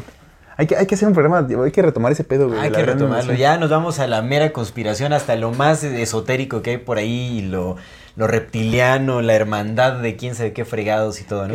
La cábala, hay que hablar de la cábala como fue un invento. La cábala también, sí, ¿no? La Porque muchos es como, no, en la cábala se dice y es como, bueno. bueno. Pinche cábala fue escrita en 1200, compa. Exactamente. Pero bueno, no es, ahora, pero bueno. algo también muy interesante de la biografía del Zuckerberg es que como Bill Gates, como muchos otros supuestos Sí, eruditos, Gates, porque no podemos mencionar su nombre, No, es que o ese sea, pinche vato está pero bien- solo, solo te ponen atención cuando lo mencionas fuera de contexto, en realidad. Yo estoy hablando de su biografía, datos históricos que están ahí, o sea, que se admiten en la página de, en la wikipágina y todo ese asunto. Bueno, eh, Mark Zuckerberg dejó, o sea, se salió de la escuela, no terminó sus estudios. No, no se salió en 2004 para continuar con su el- el segundo año, ¿no? De en su segundo año para trabajar en Facebook, porque bueno, recibió ahí como apoyos y, y como que estaba creciendo bastante. Ya no se daba. Esta, que esta aplicación la desarrolló junto con sus roommates en su habitación, ¿no? O sea, digamos que es- ahí empezó, que inició en Harvard, después eh, la, ex- la extendieron a otras universidades de las élites, igual así como un- a, a Cambridge, a- bueno, como a varias así universidades que pues, son criaderos de, de agentes básicamente. Y de ahí, pues bueno, ya se extendió al mundo. Que aparte es bien curioso porque, mira, se supone que su primer invento fue Face Match, ¿no? Para, para catalogar Ajá. gente atractiva de otra no atractiva. Pero sin ánimo de faltar al respeto, ni mucho menos, su esposa no es hege- hegemónicamente atractiva. Entonces, Sí. para un vato que hace una, que según hace una aplicación para ver quién es el más hot de la escuela, o sea, te estás, está, no, esa aplicación no era hecha para ver, ay, ¿quién es la que más se parece a Priscilla Chan? Pues no, era para ver quién hegemónicamente era el más guapo. Creada por este güey. O sea, este güey en su mente tenía una idea de quién era el más guapo y, y quería saberlo. Y termina casándose con una mujer que hegemónicamente no tiene nada que ver con ello. O sea, lo que pasó con el Kill Gates, de, de- ser un pinche cabrón culero que quería adueñarse y ser, hacer un monopolio de todas las empresas este, de, Silicon Valley y creó los, antivi- los virus para infectar todas las computadoras y destruir todo y hacerse dueño de todo. Lo- le prohíben eso y al año se convierte en filántropo. Sí. O sea, en un año fue un, ay no, yo ya, ya me tocó la luz de Dios y yo ya soy una persona distinta. O sea, este vato igual. Sí, sí, ¿sabes? no, Hay muchas cosas que no casan. Que mira, o sea, en realidad yo creo que hizo esta aplicación nada más, o sea, como para ganar popularidad y lo que quiera, o sea, puede ser un acto de madurez. En realidad, la CIA ya estaba desde un inicio Pero esa, eh, esa es lo que voy, o sea, es que es- buscando es, que es- desarrolladores. Es de- insostenible su, su esa, porque aparte, ahorita lo ves y el vato parece. Al, ahorita te lo presentan como un vato que pues, no tiene. Ve, ve tu dibujo, no tiene alma. Sí, es un vato sí. que no tiene corazón, que no tiene alma, es un vato que es autista, ¿no? Así te lo venden también, que pues nada más está pensando en eso. Ese vato quieres, querría ser popular. Ese no, vato le no, no. tendría sus intereses. Eso es No, lo que de voy. hecho se ve que tiene ansiedad este, social, como, o sea, como en, en- en cámaras y en expuesto O al sea, te público, vuelves, te vuelves no. multimillonario y tu personalidad, por tu personalidad de querer, de querer ser popular, de llamar la atención, de que te gusten las mujeres bonitas, ta, ta, ta, ta, ta, ta. Cambia, güey. Cambia nada más porque te volviste millonario, güey. Sí, no, no. No debería ser- al no- no le debe pasar como los raperos. Sí, sí, sí, hasta, hasta, pues, quién sabe qué onda con este compa. Entonces hay como algunas incongruencias, creo Sí, yo, ahí. por ¿no? supuesto, y yo creo Planning for your next trip? Elevate your travel style with Quince. Quince has all the jet setting essentials you'll want for your next getaway, like European linen, premium luggage options, buttery soft Italian leather bags, and so much more. And it's all priced at 50 to 80% less than similar brands. Plus, Quince only works with factories that use safe and ethical manufacturing practices. Pack your bags with high-quality essentials you'll be wearing for vacations to come with Quince. Go to quince.com slash trip for free shipping and 365-day returns. Ever catch yourself eating the same flavorless dinner three days in a row? Dreaming of something better? Well, HelloFresh is your guilt-free dream come true, baby. It's me, Kiki Palmer. Let's wake up those taste buds with hot, juicy pecan-crusted chicken or garlic butter shrimp scampi. Mm. Hello Fresh. Stop dreaming of all the delicious possibilities and dig in at HelloFresh.com. Let's get this dinner party started.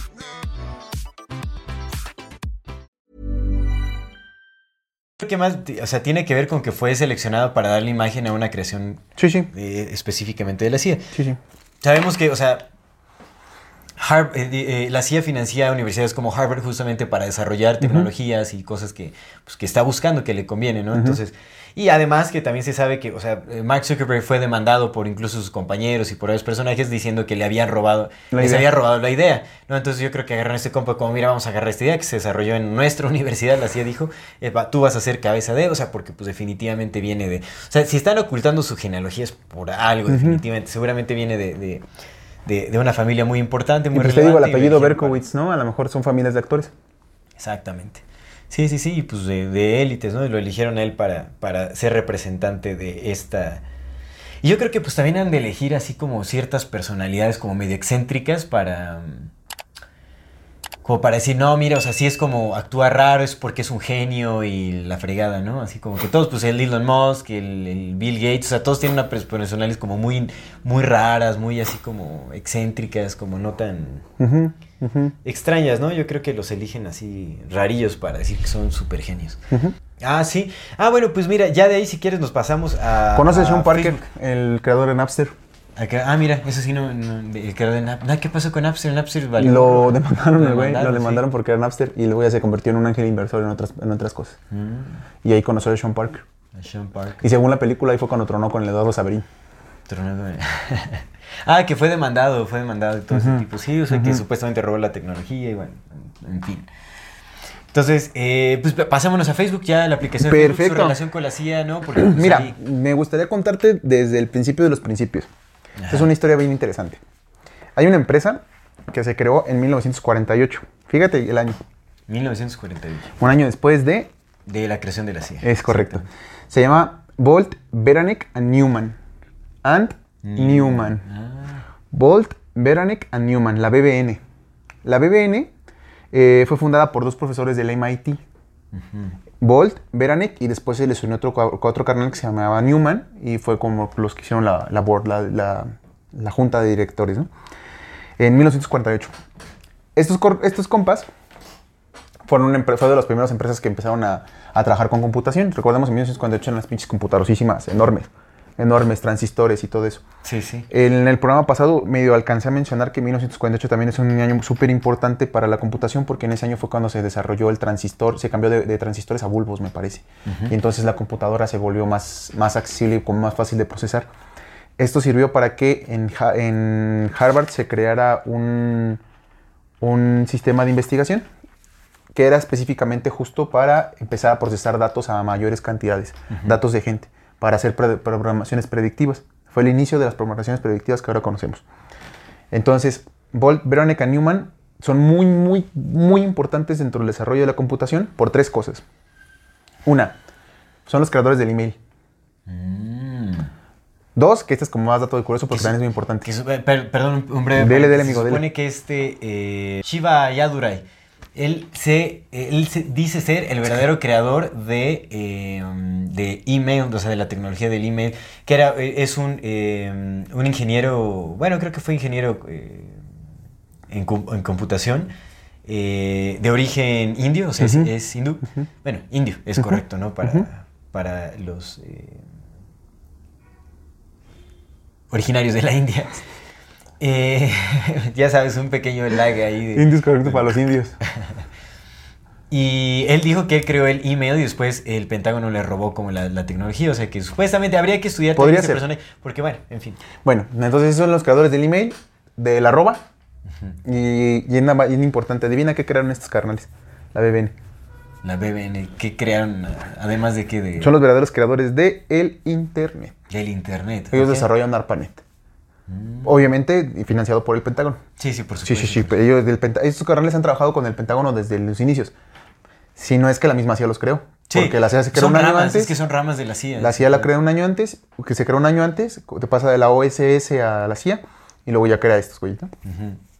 Y dentro de ese también el desarrollo de la computación. Él se desarrolla la computación, entonces estos, estos compas de la BBN crean el Internet como lo conocemos. O sea, crean ARPANET y ARPANET fue lo que se convirtió en Internet, ¿no? Lo que abrió el, el gobierno para que la gente empezara a dejar ahí sus datos. Eh, BBN es patrocinada por DARPA. DARPA, de hecho, ha hecho la, la mayor parte de los desarrollos de DARPA los ha hecho estos- estos- esta empresa, BBN. Ahora tiene otro nombre, pero era BBN, la Bolt, Bernick and Newman. Es la que la mayor parte de los desarrollos de DARPA ha hecho.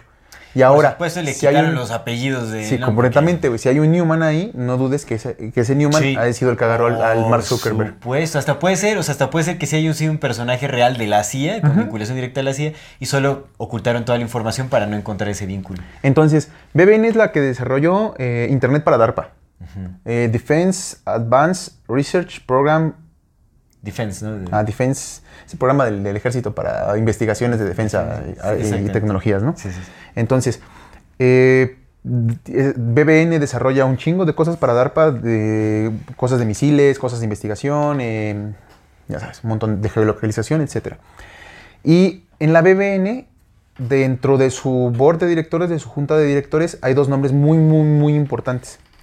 Uno se llama James Breyer y el otro se llama Gilman Louis. James Breyer es eh, alemán judío y Gilman Louis es- tiene descendencia china. Bueno, ascendencia china, descendencia, ascendencia china. Yo quería comentarte estos dos compas que es súper importante que medio analicemos, au- aunque estamos hablando del, del Mark Zuckerberg, son muy importantes, Eh, porque creo que estos compas son los verdaderos estos güeyes son, eh, son la clase especializada. La clase especializada Sí. seguramente tampoco la conocemos. Están ahí y más o menos la conocemos, pero están... O sea, la clase especializada tiene a sus frontman. Tiene al Mark Zuckerberg, tiene a Jeff Bezos, tiene a Elon Musk, pero esos güeyes nada más son las caras. Pero sí hay una clase especializada real y creo que estos güeyes son la verdadera clase especializada. Puede ser. Gilman Louis, eh, bueno, primero de James Breyer, que es el más importante. James Breyer es miembro ahorita actual del- de varios comités del, del WEF, del World Economic Forum. O sea, de ahí entrada sabemos que es clase especializada Por maciza. supuesto. Maciza. También ha trabajado para Stanford, bueno, tiene, fue, ha formado parte de, la- de las directivas de Stanford y creó un, un, un área para desarrollar eh, en Stanford los estudios de la inteligencia artificial. Todos estos güeyes van por inteligencia artificial macizo, cabrón. Por supuesto. Este güey tiene un chingo de dinero. James Breyer es, es, eh, inversionista de alto pedo, de altos vuelos, De alto rango. de alto rango. También está en la junta de, de Harvard. Está dentro de esa junta. O sea, tenemos dos, eh, dos universidades enormes. Estuvo dentro de las juntas directivas de Walmart, de Disney, de Marvel. También forma parte del Congreso de Relaciones Exteriores. Del Congreso de Relaciones Exteriores, para que recordemos un poco, lo ha hablado Nietzsche, es otra de las caras que tiene Estados Unidos como para justamente hablar de esto del nuevo orden mundial. El- es el CFR, el Con- eh, Council of Foreign, Foreign Relations. Ahí pues han estado este güey del... em, ¿Cómo se llama? El, el que... Ay, cabrón, se me fue el nombre de este señor. Que nos ha hablado mucho Nietzsche, que se parece también a, a Rockefeller, güey. Que estuvo en el, con el Ronald Reagan y estuvo también con el Nixon. Ah, está saliendo Soros. Simpsons. Henry Kissinger. Ah, Kissinger, Kissinger. He- Henry Kissinger fue de los fundadores del, del CFR, junto con David Rockefeller y junto con Emily de Rothschild. Entonces, estos carnales, ajá, y, y este güey del James Breyer es miembro fue, fue importante del, del CFR. También es, eh, y fíjate qué curioso, ahí, ahí es de lo, de lo que habla el Miles Matis. También es parte de las juntas directivas del Museo de Arte Metropolitano.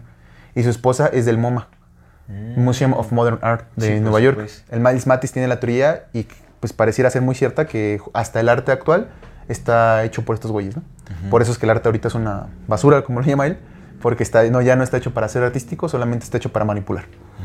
Entonces este güey es, es miembro de la, de la junta directiva de los museos. Los museos son uno de los principales lavadores de dinero del mundo. Porque eso es muy sencillo de entender. Eh, Los, si tú compras una pieza de, aire- de arte, ¿quién le pone precio? El que le ponga precio. Por supuesto. Y ahí se puede entender, ¿no? Que pues tú puedes vender una pinche, tú puedes vender esta pluma en 100 millones de dólares y cuesta un peso y ya Claro. lavaste 999 mil, ¿no? Este compa de James Breyer tiene, es, el, es eh, miembro fundacional y está dentro de la junta de directores de Axel. Sí, Axel, Axel es- fue quien donó 12 millones de dólares para... el Axel dio establecimiento. 12.7 millones de dólares de, a Facebook, en su Sí. prim- pero ese, él no fue su primer, eh, el primer, la primera dinero que le dieron no fue él. sí. El primer dinero que le dieron a Facebook vino de un compa que se llama Peter Thiel. Peter Thiel eh, le dio 500 mil dólares al Mark Zuckerberg en 2004 para que empezara a desarrollar Facebook. Peter Thiel es cofundador de PayPal. Ah, cierto, cierto, sí. Y bueno, ahorita, es- ahorita es parte de la, de la junta de directores de Facebook todavía. Pues ahí también en relación con Musk, ¿no? Exactamente. Y aparte, Peter Thiel es eh, es súper seguidor de, de, de- de- de- de- del Señor de los Anillos, de Tolkien. Ajá. Sus empresas, la mayor parte de sus empresas tienen nombres de, de- de- del Señor de los Anillos. Tolkien es sudafricano. Elon Musk es sudafricano. Y Peter Thiel trabajó por un rato en minas Mm. sudafricanas. Entonces, esos compas que se conocen desde hace un chingo. hace un montón, Porque la clase especializada sí es su clase especializada Sí, desde hace un chingo. Sí, sí, sí, sí, se conocen todos. Eh, y este compa es el primer inversor de Facebook y ahorita tiene una empresa que se llama Palantir. Ahorita quiero hablar un poco de Palantir porque pues es muy importante para ver lo del minado de datos y ese pedo. Bueno, Sí. Palantir es un nombre que viene del Señor de los Anillos y es una bola mágica con la que puedes ver a todos todo el tiempo en cualquier lugar. Es un método artefacto de adivinación de, espionaje, y espionaje, adi- y, claro. adivinación, justo como dijiste, de adivinación. Bueno, entonces, Mm, eh, Peter sí. Thiel, Peter Thiel, junto, pues, de- entonces tenemos a James Breyer, ¿no? Ajá. que es el segundo accionista mayoritario de Facebook con Axel. Luego está Peter Thiel, que es el primero que dio. Y luego tenemos a este compa que se llama Gilman Louis. Gilman Louis era un desarrollador de videojuegos, muy bueno. Y dentro del desarrollo de videojuegos también lo que tiene el, el vato bueno, Hil- Hillman Louis dentro del desarrollo de videojuegos también empezó a trabajar con otras cosas, empezó a hacer dinero. Fue parte de la National Venture Capital Association. Y dentro de la National Venture Capital Association eh, conoció y se empezó a hacer muy, bueno, no sé si se conoció, pero más bien ahí trabajó, en ese momento trabajó junto con James Breyer y trabajó junto con Peter Thiel. Esto no sería nada importante porque dijeras, ay, ¿eso qué tiene? Lo importante aquí es el ¿Qué Gilman Louis. tiene? Vamos al siguiente. Sí. Aquí lo importante es el Gilman Louis, Sí, porque sí. Gilman Louis fue el CEO por un ratote de InQtel. Mm, InQtel, InQtel. InQtel es, para recordarlo, InQtel es el, la- el área de la CIA, y lo, lo pueden ver en la página de Wikipedia, no ahí viene, o sea, Wikipedia, InQtel es el área de la CIA destinada para invertir y crear empresas tecnológicas. Como el de Elon Musk de Star, ¿cómo se llama? El- Starlink. Starlink. Starlink.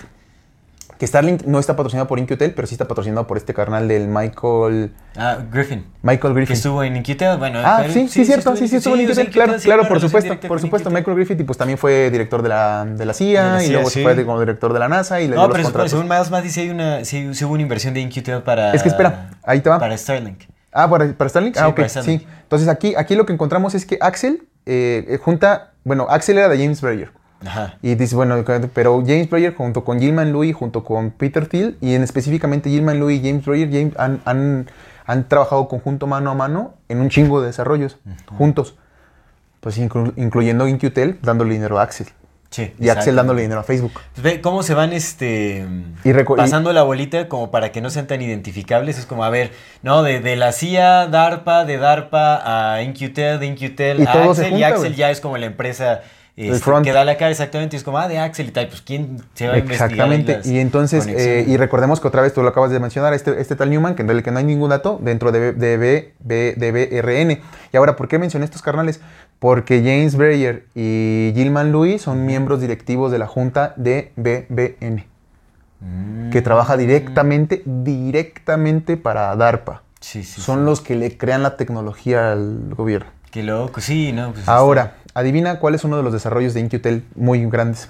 Son dos. Bueno, uno, uno que lleva. ¿Pero en relación a Zuckerberg o en relación a...? De, de todo, ti- todos, todos son la misma chingadera. ¿Pero qué? ¿De aplicaciones de De software? aplicaciones, de una aplicación de software. InQtel creó eh, Keyhole Inc.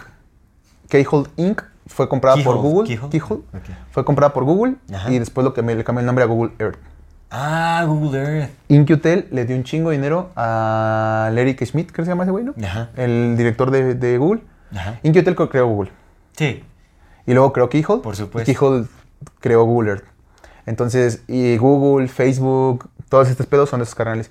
Y dentro de, es- de esta, o sea, ya tenemos toda esta relación, ¿no? BBN, eh, Axel, InQtel, todos estos güeyes que pertenecen al gobierno de Estados Unidos, que el gobierno de Estados Unidos pertenece a las élites, ¿no? Sí, sí, sí. Eh, y entonces todos esos canales pues crean Facebook. sí. Crean Facebook para, para, y ahorita vamos a ver para qué.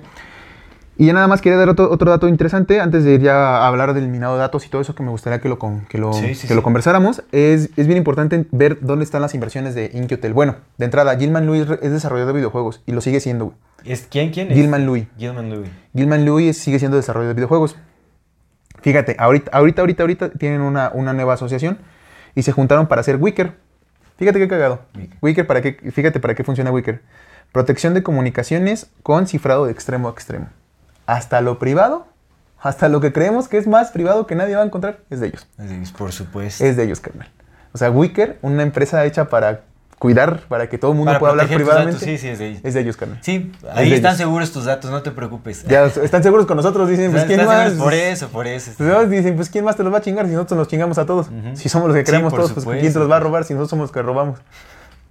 Pues tendría sentido, ¿no? Pues, Sí, ¿Con quién más está seguro no, que con pues, el diablo? Si el diablo es el que hace maldades. Y de todos modos los vamos a tener, ¿no? Aquí te Axel, los guardamos. sí, carnal. Axel ha invertido en Robio.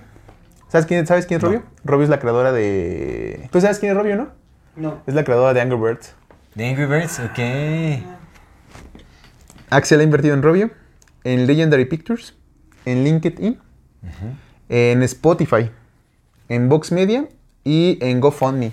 Y GoFundMe es una empresa, es una plataforma de, de, kick- de ¿cómo se llama esa madre? De kickfunding, no, eh, de crowdfunding.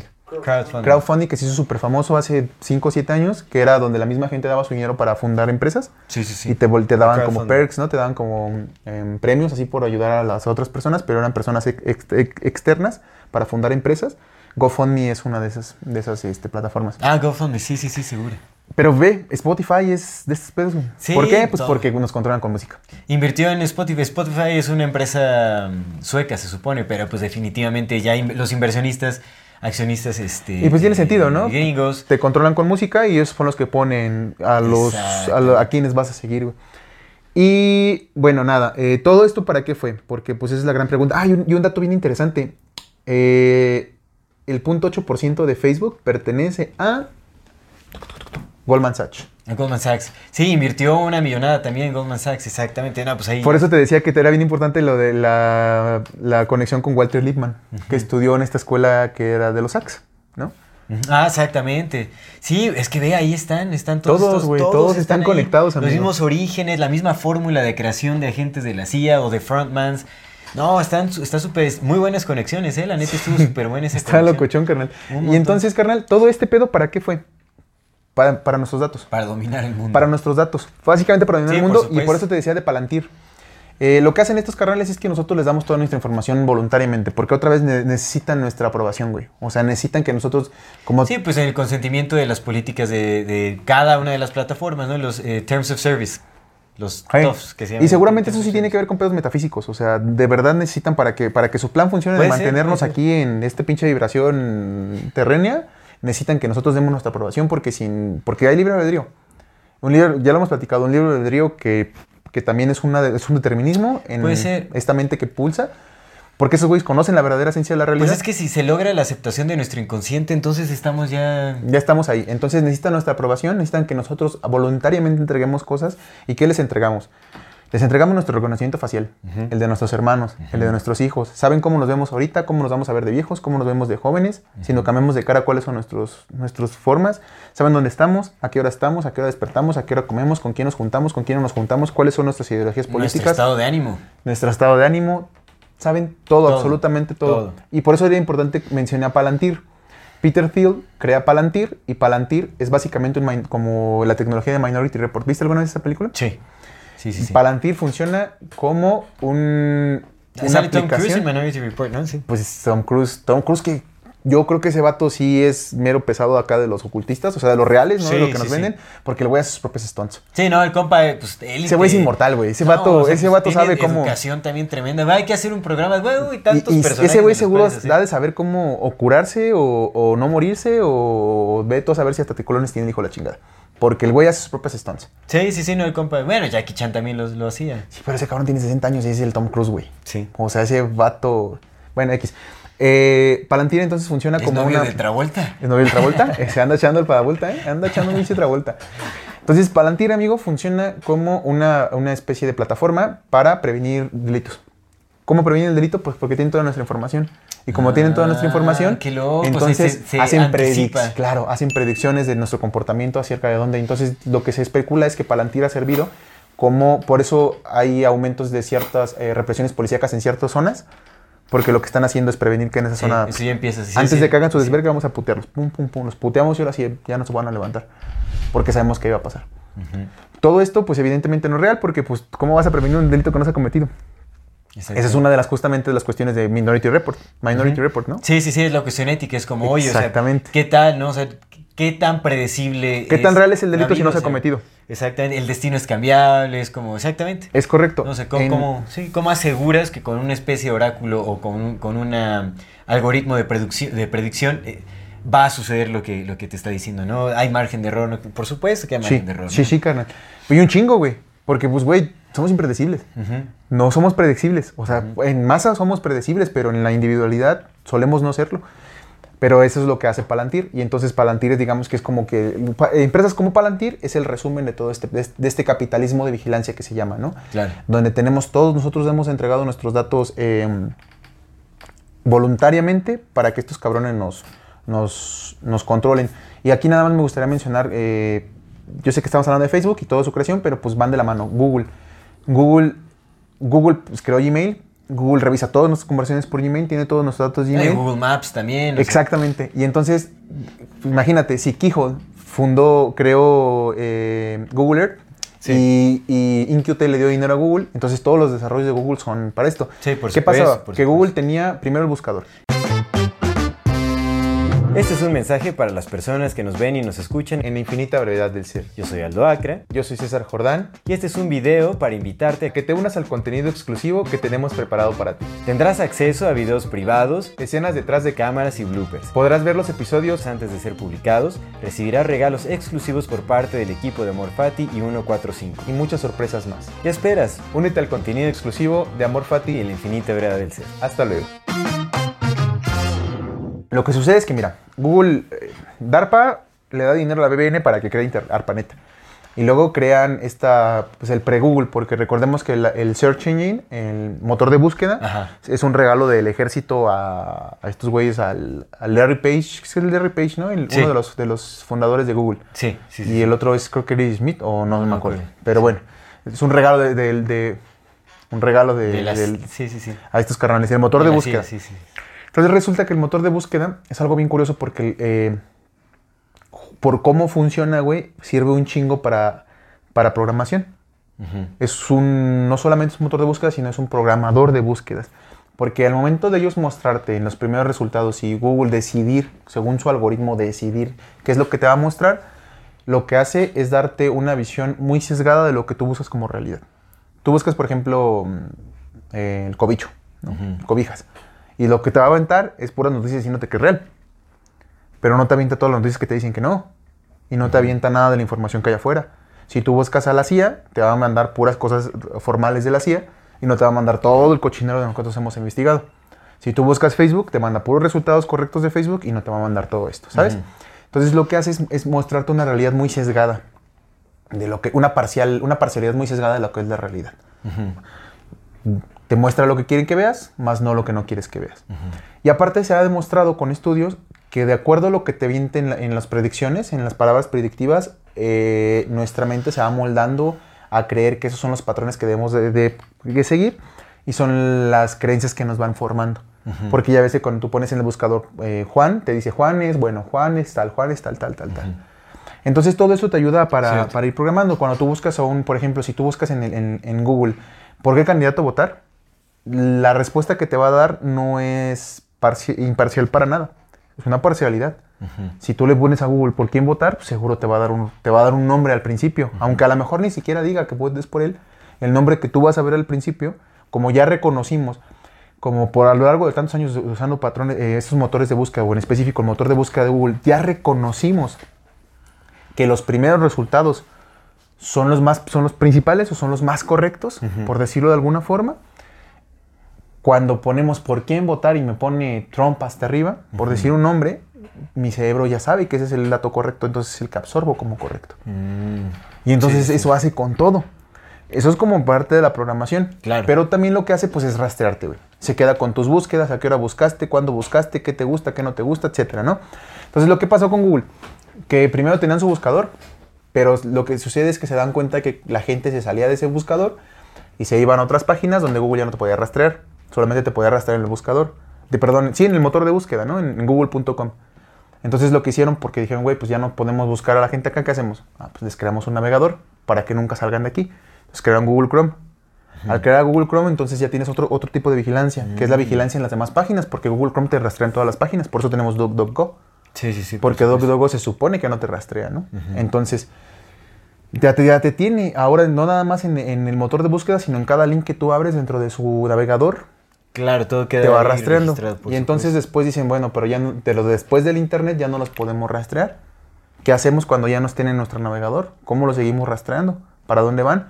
Ah, Pues les damos maps Exactamente. para saber dónde están en cada momento. Pues dicen, bueno, pero cuando no estén usando Maps, que está prendido todo el tiempo y que sabe dónde estás, güey, si tú te metes a Maps y buscas tu historial, güey, te dice dónde estuviste, cuándo estuviste, cuánto tiempo, Sí, por todo, güey, todo. todo. Pues entonces, ¿qué hacemos, güey? Cuando no estén usando, cuando no se estén moviendo, cuando estén en su casa y no estén usando internet, ¿cómo lo hacemos para, para monitorearlos? Yo necesito saber qué es lo que están haciendo, güey. Necesito saber más sus datos, a quién le llaman, a quién no le llaman, qué mensajes se dicen, a qué horas despiertan, cuáles son sus alarmas, cuáles son sus preferencias. Ah, pues les creo un sistema operativo. Hmm. Android, Sí, ¿no? sí, por supuesto. Entonces ahora tienes un sistema operativo para que todo el bendito día que traemos estas cosas encima, bueno, estos iOS, pero pues es la chingadera, Sí, funciona lo igual, mismo, la misma sí, cosa. ¿no? Entonces- todos, todos los datos se van al mismo lugar, por supuesto. Exactamente, todo, todo, todo, todo ya nada más es como esta falacia de que nosotros decidimos, ¿no? Entonces todo eso lo tienen controlado ahí, lo tienen en esta forma y pues todo, si fue financiado por Inquitel, Inquitel pertenece a la CIA y la CIA pues, es de, la élites, de las élites, pues todos nuestros datos están En la ahí. CIA. Y ese es el famoso capitalismo de vigilancia. Nosotros somos, eh, somos, somos el rebaño desconcertado, pero pues también lucran con nuestro. Sí, por supuesto, estamos siendo monitoreados. Y programados. 24/7. Y Y programados, programados por supuesto. completamente, porque Facebook ahora nos muestra anuncios personalizados. De lo Claro, que los algoritmos ya están súper especializados. Están súper especificados y ya saben exactamente. Nos, nos conocen mejor que nosotros. Y ya ni por siquiera nos muestran, pues le digo que aquí hay un, esta disyuntiva de, a ver, lo que nos muestran, nos lo muestran porque nos gusta o nos lo muestran porque es lo que nos están mostrando para que nos guste. Es un poco de ambas. O sea, saben, con base en lo que nosotros les hemos mostrado que nos gusta, ellos ya tienen, hacen un análisis predictivo sobre lo que nos probablemente nos guste. Entonces nos muestran nuevas opciones que saben que nos van a gustar. O sea, ya ni siquiera es como tal vez si no saben que nos van a gustar. Es correcto. Y nos lo muestran y entonces pues ya co- seguimos consumiendo. Es correcto. Entonces, pues nada, en resumen, desde 1948 la BBN le, le creaba cosas a DARPA, BBN crea el, el Gmail, el, el correo, luego crean el Internet, el Internet, eh, los motores de búsqueda se lo regalan a Google, luego le crean Facebook para tener más minado de datos, porque yo- Google Plus no funcionó. Entonces le metieron dinero a Facebook y por eso Facebook ahorita, desde hace mucho tiempo, sigue siendo el, el mayor, el mayor, eh, al, que más informa- al, al que más atención le ponen, ¿no? Mm. Tenía mil millones de usuarios en 2010. Mil millones de usuarios. Y está por todo el mundo. Entonces, Sí, por supuesto. todo esa es como lo que traía. Qué locura. Sí, sí, está... O sea, es una tecnología súper eficiente para la CIA, definitivamente. De ahí... Porque bueno, obviamente todo va vinculado, Facebook, Google, o sea, todo. Y ahorita, bueno, Meta, ¿no? Que es Instagram, WhatsApp también. Whats, en WhatsApp pues, se ven las conversaciones más privadas, ¿no? En donde, imagínate, todo esto, es- todo eso está siendo almacenado. Pueden saber específicamente lo que le dices a tu pareja, a tus padres, a tu familia, todo, todo lo más privado, lo más íntimo, se está manejando por... Y aquí WhatsApp. alguien podrá decir, no, pero es que Wha- WhatsApp está cifrado de, de extremo a extremo y nadie lo puede revisar. Ya vimos exactamente. Ellos, hace eso. Tienen exactamente la- las Y mismas son de tecnologías ellos. De, de los cifrados, exactamente. Es correcto, no, amigo. por supuesto. No, y está es, en, los, en los términos de mm, Terms of Service. eh, ahí está estipulado que realmente ellos pueden hacer uso de tu información cuando ellos lo consideren Sí, necesario. necesario. Y lo pueden compartir con quien ellos consideren necesario. Sobre todo tratándose de asuntos este, de, de, de, de- de- Seguridad. de seguridad nacional. Ah, y una cosa bien Y importante. también güey. el audio, los audios, todo eso pueden, pueden Una cosa fundamental y bien importante, güey. Esta tecnología, eh, este, este, este tipo de minado de datos, de hecho empezó siendo una, una propuesta directa del gobierno que tumbaron en el Congreso. Adivina cuándo empezó este pedo. ¿Cuándo? El 11 de septiembre de 2001. No. Sí, por supuesto. el 11 No, de septiembre de se ven un 2001 fue cuando dijeron va. de- Y como se los tumbaron, güey, se los tumbaron en 2003, al año siguiente, ten Mark Zuckerberg. Sí. Ah, no, no lo vamos, no quieren que lo hagamos nosotros, no hay pedo. Que lo hagan los entrepreneurs. Exactamente. Que lo hagan los jóvenes genios de Silicon Valley. Oh, los- qué genios. Los filántropos. Oh, ellos, oh, y son, son los que están creando el mundo. Oh, y estos jóvenes cambiaron la economía del mundo. Wow. Sí, sí, por Con dinero de estos carnales, porque como se los Claro. tumbaron en el Congreso, se los tumbaron en el Congreso porque la gente se puso al pedo. Porque somos un chingo. Al final somos un chingo. Sí, que en el 2018 Mark Zuckerberg fue a corte, ¿no? Estuvo ahí en, eh, eh, juzgado justamente por invasión de privacidad eh, individual de todos los usuarios. Que al final creo que ganó, ¿no? Ya ni sé qué pasó, pero pues sí ganó, ¿no? Pues se desestimó el No- caso. no se pudo, Y recordemos que se, sup- se supone, que- porque pues ahora ya sabemos que, bien, ya más que nunca sabemos que los pinches votaciones de todos lados son falsas, ¿no? Pero se supone que Facebook eh, contribuyó mucho a la opinión pública de Donald Trump, ¿te acuerdas? Ah, es cierto. Sí, por supuesto. Entonces, haces lo que hacen. Te pueden, te pueden crear ideas, te Sí, sí, pueden sí. crear lo que sea. Sí, sí, apoyan ciertas iniciativas y todo. Claro, no, pues imagínate todos los filtros de Facebook eh, con ideología de, de género, con un montón de cosas por ahí que están. Pero otra vez, el del Eh. 11 de septiembre de 2001, una, una, em, un, un hito en la historia como donde, donde tomaron como pretexto para justamente ya emplear, em, meter hacia rajatabla todas estas pinches medidas opre- opresoras que había, porque pues antes de 2001 no teníamos nada de esto y de pronto de 2001 para arriba todo este gran evolución que tenemos, ¿no? Y onces, el- las, las cábalas que manejan este pedo tienen un, un tema ahí con los números onces y ya han habido un chingo de referencias de fechas con onces, onces, onces, onces que se han venido repitiendo. El 11 de marzo, por ejemplo, de 2003 en, en el atentado con Madrid. El atentado en Boston también fue un 11, no me acuerdo un 11 de noviembre o un 11. Y así, ¿no? Entonces tienen sus números predilectos y tienen sus fechas eh, como tal. Y que se acentuaron, pues evidentemente, con este tema de la pandemia. Y básicamente es eso lo que yo traía, amigo. Ahorita que mencionaron Sil- Silicon Valley, yo no sabía que la ciudad más cara para vivir y la ciudad más cara así en, en general, yo pensaba que era Nueva York, güey, pero es San Francisco. Sí, San ¿Por Francisco. Silicon Valley? Y yo y entendí muchas cosas, porque casi todas las empresas poderosas están ahí en San Francisco Mm. y es como de, ah, su mecha, ¿Silicon Valley está en San Francisco? está cerca de... Ah, va. Y es como de, ah, su mecha, o sea, el- no es Nueva York y se pinta que Nueva York está lo mejor de lo mejor y es de, no, ¿De San Francisco? es en San Francisco. Órale. Ahí, ahí hay algo, Pues recordemos que San Francisco era parte del territorio de México. ey. Y la Mesoamérica siempre ha tenido. Bueno, eso ya era Aridoamérica. Pero bueno. Por algo se lo Por chingaron. algo. Bueno, nada más va- vamos a seguir dando un- algunos da- últimos datos curiosos de, Por favor. de la vida de Mark Por Zuckerberg. favor. Que a mí me parece que Mark Zuckerberg tiene una- un vínculo directo con el gobierno chino, o sea, como con las tecnologías chinas, porque se ha reunido con varios personajes súper importantes que están manejando temas de inteligencia artificial, otras redes sociales por allá, todo ese asunto. Aunque Facebook está baneado en China, eso no ha detenido a Zuckerberg de generar o gestionar relaciones por allá. Gilman Louis chino, acuérdate. ¿Quién? Gilman Louis.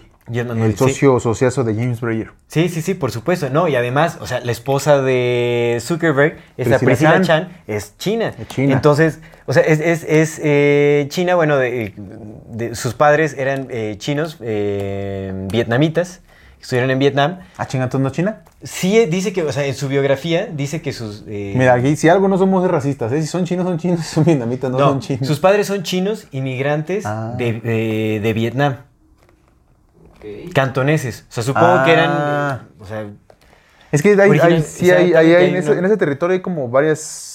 Sí, sí, sí. El cantonés y el chino se parecen mucho, pero son idiomas O distintos. sea, son de origen chino, supongo que en algún momento tal vez se trasladaron eh, a, Vietnam, A Vietnam. Y, de- y- y emigraron de Vietnam como refugiados a los Estados Unidos. Que me parece súper interesante y también muy raro, ¿no? Que una, una chica que venga de padres refugiados, vaya, puede entrar a Harvard. En el 2003 conoció en entró en Harvard? ¿Eh? ¿La La, conoció en Harvard. O sea, imagínate cómo una hija de refugiados llega. O sea, tampoco es como para desacreditar, pero por favor, o sea, también pon tú que creces y haces una vida estable, lo ¿no? que quieras. Sí, refugiado. Pero ¿Cómo? no, no, hermano, pues es que es súper Sí. difícil. O sea, los orígenes son de mucha labor, mucho esfuerzo de cualquier refugiado. Que aparte ni siquiera hay información sobre sus padres, nada más te dice eso, que vienen, que, que fueron. eh, Refugiados. emigraron de Vietnam, exactamente. Chinos que emigraron de Vietnam. Y este, y de, bueno, de ahí viene ella y te dice que fue a. a, mm, a- a- a- ¿a qué escuela fue antes de esto? Ah, fue a Quincy High School y de ahí a Harvard University en el 2003, en donde conoció a. Y es Mike que las, las colegiaturas de Harvard son No, carísimas, no, son exorbitantes, o sea, no cualquiera entra Que ahí. bueno, a lo mejor ponte tú que digan que con, que con becas. Pero ya es mucho la Pero aquí no dice, porque aquí dice, o sea, todos los becarios, o sea, te hubiera dicho, no, fue, eh, fue becaria de, de- O sea, sí especifican, si son becarios te dicen que, fue, que fueron becados y todo ese asunto. No, pues aquí no dicen nada de beca ni nada. Pero pues bueno, ella es china, definitivamente debe tener ahí vínculos. eh, O sea, yo creo que ahí Zuckerberg tiene alguna relación como de, de traspaso de información también con China y todo ese asunto. Güey, eh, James Breyer, el, el socio principal de Axel, que pues, es la, la que le dio el dinero a Facebook, eh, tiene, tiene empresas en China. Sí, seguro. A mí hay, hay algo que me huele raro así sobre, sobre esto. Definitivamente ahí de- debe haber un traspaso de información. Se está reuniendo con los personajes principales de tecnología de- de- en China y todo ese asunto. Oye, y nada más como rápido. Espera. Bueno, nada Sí, más, eh, si lo puedes mencionar al rato antes de terminar, lo de que dice el, Mar- el Mark Zuckerberg, el Miles Matis, de que su dinero seguramente ni es de él.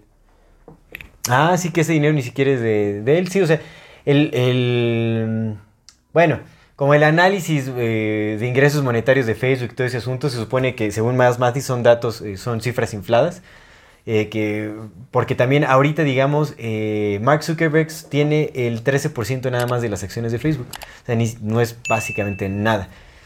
Eh, y hace un análisis, dice que tiene algunos tantos millones, pero que el valor no es de, de miles de millones como se estipula, ¿no? De más arriba de 13 mil eh, mi- eh, 13 mil millones de dólares es lo que se estipula que vale Mark Zuckerberg. Ahorita él dice que la cifra no se acerca ni siquiera a lo que realmente es.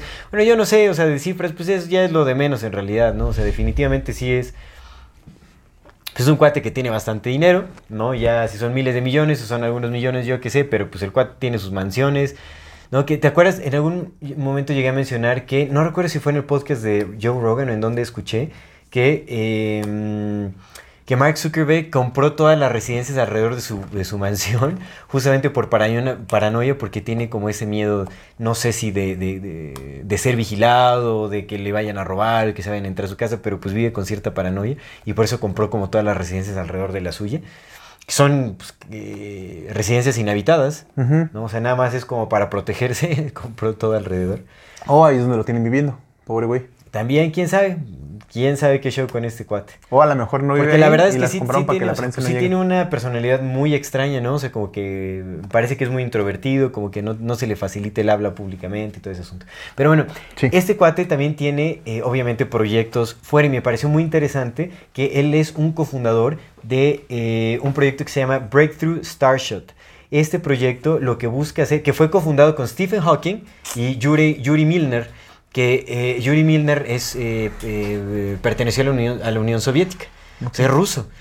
Sabemos que hay conflicto tecnológico entre Estados Unidos y Rusia y aquí este exactamente y es aparente porque pues es- hay cuates como este, como este filántropo que están financiando proyectos vinculados con, con otras naciones. ¿no? Sí, sí. Y lo que quiere hacer Breakthrough Starshot es desarrollar una nave que con una tecnología eh, prototipo que se basa en radiación so- solar para propulsar estas naves. Con radiación solar se utiliza la radiación solar como presión de radiación solar para eh, lanzarlas. Y lo que quieren es llegar a Alpha Centauri. Es un, es un proyecto de colonización en un planeta similar a la Tierra. Es un proyecto de colonización grandísimo. Que te digo, o sea, los fundadores son Stephen Hawking, Yuri Milner y, y Mark Zuckerberg. Entonces estaba muy raro que también han de metido como en esta cuestión de colonización espacial. Definitivamente también interés de las élites. No, porque justamente están buscando mandar como una, una población. Supone que para el 2036 tienen pensado mandar este ya una, como una, una, una especie de tripulación para, Si es que pueden salir del domo. Exactamente. Pues está, está extraño este asunto, ¿no? Que está, se llama eh, Breakthrough Starshot. Y además como filántropo, este compa tiene una relación directa con la fundación de Bill y Melinda Gates. De hecho, eh, no recuerdo en qué año le- les donaron 25 millones de dólares a la fundación de Bill y Melinda Gates. Se supone que también tienen eh, Zuckerberg junto con su esposa, eh, Bill Gates y Warren Buffett, eh, fundaron una sociedad que se llama The Giving Pledge, que está hecha para, eh, bueno, que se compromete supuestamente, estos personajes se, comprometen que a lo largo de su vida van a donar más del 50% de, su, de todas sus riquezas para eh, el, desarrollo humano. Que recuerde que el desarrollo humano, el desarrollo del potencial humano, que ese, ese concepto se acuñó en el eh, Instituto Esalen, en el Esalen Ujú, Institute, en el ujú, desarrollo, donde están los Huxley, donde está toda esta cuestión de eugenesia, de selección genética, de, de, de MK Ultra, todo ese asunto. Entonces ellos van a donar todo su, su dinero para el desarrollo del potencial humano, que obviamente tiene que ver con transhumanismo, con, Inteligencia con la artificial. tecnocracia, inteligencia artificial, todo ese tipo de asuntos. Donaron 500 millones de dólares para crear un, instituto, un departamento en Harvard para el estudio de la inteligencia artificial. Sí, por 500 supuesto. millones de dólares. Además que ellos también Tuve están... una materia en la escuela que se llamaba así, Desarrollo del Potencial Humano. Sí hay. Todo eso viene de lo mismo, definitivamente es justamente como para, para esto, el, el control, control mental, como todo este asunto. Y bueno, él te digo, o sea, está asociado directamente con Bill Gates, o sea, también tiene... Te digo, vienen de lo mismo, o sea, su historia, su historia de vida es prácticamente... Bill Gates también se supone que no terminó sus estudios, Sí. o sea, salió antes Sí, para sí, desarrollar sus Y tecnologías. todos se la empezaron en un garage y sus padres. Exactamente, esa es la misma fórmula. Elon Musk también, así que se dormía en su mini oficina y que. ah, la, la misma historia para todos estos compas. Pero bueno, también tiene con su fundación de caridades este, este compa, dando, obviamente, donando también que para el, eh, la prevención del ébola en países este, eh, africanos y todo ese asunto, pues ya sabes, ¿El apoyando la. Sí. Acá las, las, este, los piquetes. Los piquetes. De sí, o sea, también donando para. Pues no para ves que el pinche tipo de desarrolló, no ves que la, la- la abrieron, este, la aventaron al mundo un chingo de, de zancudos con, Ajá, genéticamente modificado. Ah, con, con malaria, creo. ¿no? Creo que con malaria, creo que es lo que están lanzando, así como, ¡fum! Ajá, Ah, con la va- supuestamente eh, inoculación preventiva, ¿no? Para la. Sí, sí, sí, exactamente. Y sin el consentimiento de la gente. No, eso está rarísimo, está súper raro. Pero bueno, vamos a dar por terminada la sesión del día de hoy. Esto es Le temes a. Los, Está de bueno, nuestra bueno. nuestra generación entenderán. Está bueno. Pero sí, ¿no? ¿Cuál te gustaba más? ¿Le temen a la oscuridad o el otro? Escalofríos. O escalofríos. Tem- Le temes a la oscuridad me gustaba más. Siento que era un poco más serio, como que tenía un tono más oscurón que escalofríos. Escalofríos. De repente era como muy ya. De escalofríos me gustaba la, la canción del intro. Dun, dun, dun, dun. Ah, cierto. Escalofríos era como más dramático. Pues más este teatral, como más este, más exagerado. Era más exagerado y algunos no daban tanto miedo. ¿Pero sabes cuál era el Pero chido? Le temes a la oscuridad sí buscaba meterle más Sí. este. ¿Sabes cuál era el chido? Cuentos de la Cuentos de la cresta. Numa, ese a mí me traumó, estaba rarísima esa madre, estaba bien. Sí, güey, sí, sí, sí. No, está bien intenso. Yo me acuerdo de, de bien chiquillo ver cómo un ventilador decapitaba a una señora. Programación pura y dura, güey. Pura y Sí, dura. durísimo. Sí, güey. Sí, sí, sí. Súper Pero raro, bueno. eh, cuentos de la cripta. Pero bueno, en fin. Eh... ¿Saben cuál era el chido? Que se suscriban. Lo que la gente cuenta. Ah, lo que la gente. Oh, ah, este. Mujer. Casos de la vida real. Bueno, antes de pasar a nuestra sección de dato interesante, nuestro algo interesante y recomendaciones, queremos recordarle a nuestra queridísima audiencia que si no se han suscrito a nuestro canal pueden hacerlo ahora, denle click a la campanita para que les llegue notificación cada que saquemos un nuevo video. Si les gusta lo que hacemos, por favor, ayúdenos compartiendo nuestro contenido para llegar a más personas y así seguir creciendo. Síganos en todas las redes sociales como AmorFati. MX. Eh, toda retroalimentación es más que bienvenida, nos encantan sus comentarios, sugerencias, historias, etcétera. No se olviden de mandar su solicitud para pertenecer al grupo privado de Facebook de Amor eh, Fati. Comunidad, Comunidad Fati. Fati, para participar en el programa de Voces de la Comunidad y compartir cualquier cosa que les parezca interesante. Si tienen la oportunidad de apoyarnos con algún donativo, aporte económico, lo agradecemos de todo, todo corazón. Eso nos ayuda muchísimo, muchísimo a sostener y seguir Muchísimas desarrollando gracias, este gracias. proyecto. Recuerden que pueden hacerlo vía PayPal, vía Super Thanks o suscribiéndose a nuestro contenido exclusivo que está de lujo. Muchísimas gracias a todas las personas que nos ven, nos escuchan y nos han apoyado hasta este momento. Vámonos con Muchas, el- muchas gracias. algo interesante. Güey, este, este dato está bien interesante. Bien, bien locochón. Ya es que te estaba contando de German, de Gilman Louis. Ajá. Bueno. Gilman Louis estuvo en la mesa directiva de una empresa que se llamaba Kating Inc. Y Kating Inc. Katol, ay, ya no me acuerdo cómo lo escribí. Pero bueno, el punto es que esa empresa desarrolló, adivina qué, un juego que fue muy, muy, muy, muy, muy popular hace unos años. Mm, Candy Po- Crush. Pokémon eh, Go. Ah, Pokémon Go. Fue la desarrollada, de, eh, ese güey estuvo en la mesa directiva de la desarrollada de Pokémon Go. Y Pokémon Go lo que hacía dentro de los miles de permisos que te permitía ubicación, güey, pero también te, pedía permisos para, para borrar datos de tu teléfono si lo consideraba necesario, para llamar contactos, para buscar contactos, para hacer un chingo de cosas que ahorita llamamos normal, pero en esos tiempos todavía no era tan normal. Y Germa- Gilman Louis fue miembro directivo de... Como todas estas aplicaciones, De todas, juegos y todo, todas, de juegos, carnal, todo todas, todas, todas, todas, güey. Y lo que dices, a lo mejor era una preparación pues para algo más, ¿no? Para algo más adelante, como otro tipo de aplicaciones que estén lanzando, porque Pokémon Go fue eso, geolocalización pura y dura, pero pues también con otro tipo de, de aditamentos ahí, pues te podía, te, te la cámara cuando lo necesitabas, ya sabes, realidad aumentada, güey, ¿no? Te buscaba, te- tú mismo ibas buscando espacios para pues, darle una geolocalización más fácil. Sí, por supuesto, por supuesto. Qué locura. Sí, sí, sí, güey. Eso es, mira, algo interesante, muy interesante, ¿no? Oye, ¿cómo se Pokémon llamaba Go. esta, esta aplicación que te mandaba a lugares súper escabrosos, así, este... Este. ah, Sí, ah, ya sé cuál es. Nextopia. Nextopia. No, ya, ya sé cuál es. Que te mandaba como a panteones, casas en Ajá, ¿A poco? como lugares, sí, sí, sí. ¿No era Pokémon Go también? No, no, no, no, no. No era otra. No, una súper rara que sí, o sea, yo eh, escuché casos de banda que, o sea, los mandaba a lugares así en donde estaban así como haciendo actos de brujería, así, o sea, no sé, súper raro. Pero ese era la- el objetivo Al- de y la al aplicación. momento, sí, la aplicación te mandaba así como a lugares súper random, así como... Ah, El que la llegó a usar fue el. Ah, ¿sí te dijo qué le pasó? estaba- Cuando estábamos en este- ¿Cómo se llama esa explicación? Eh, Esa explicación, esa aplicación, güey, ¿cómo se No llama? me acuerdo, ahorita la busco. Pero sí, él la llegó a utilizar cuando estábamos en la universidad. ¿Y sí? Dijo que fue como dos veces, ah, una, una por Sinacantepec y otra por allá por este, por Coyoacán. Pero sí estaba... Pues eran como casas abandonadas donde había como eh, rastros de que habían hecho como brujería. No mames. Ajá. Sí, yo no me la supe. Estaba súper raro. Estaba Oye, alguien escribió, ya no me acuerdo quién, pero que dijo que este. Ya no me acuerdo si fue a mi expareja o algo que le, que le, le dijeron. Que fueron a un lugar y que llegaron, a donde- cuando estaban llegando era un terreno y que justamente estaban tirando como cuerpos de animales, así como para una- un acto de brujería o algo. O sea, pero llegaron al momento así donde No mames, ¿con esa aplicación? Sí, con esa No aplicación, mames. con esa aplicación, súper raro, súper raro. Uy. Eh, Sí, y creo que hasta en algún momento nos llegan a decir, ay, ¿qué opinan de tal, este, de tal aplicación? ¿Qué, qué significa?" nosotros? A nosotros, en, en nuestros primeros programas. ¿A poco? Hace dos años, sí, sí, sí, porque se está usando todavía más. Pero bueno, yo Es le que- es recomiendo que- esa... eh, no, no es cierto. Yo ya no me acuerdo de momentos antes de ser famoso. Eso ya para mí ya no, ya se olvidaron. Como, como el Mark Zuckerberg que a los seis meses ya cambió y ya era. Sí, sí, no, ya... ya todo- no era el calenturiento de Harvard, ya era filántropo. Exacto. filántropo este, caritativo.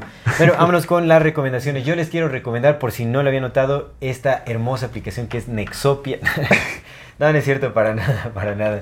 No, esa aplicación, ¿qué no? Pero bueno, eh, les quiero recomendar todavía te una- sigue dando dinero, güey. una no, página- No, no, no quemes la mano que te va a comer. Les quiero recomendar una página para ver documentales que tiene una amplia selección de estos muy muy buenas. Se llama topdocumentaryfilms.com. Órale. Topdocumentaryfilms.com.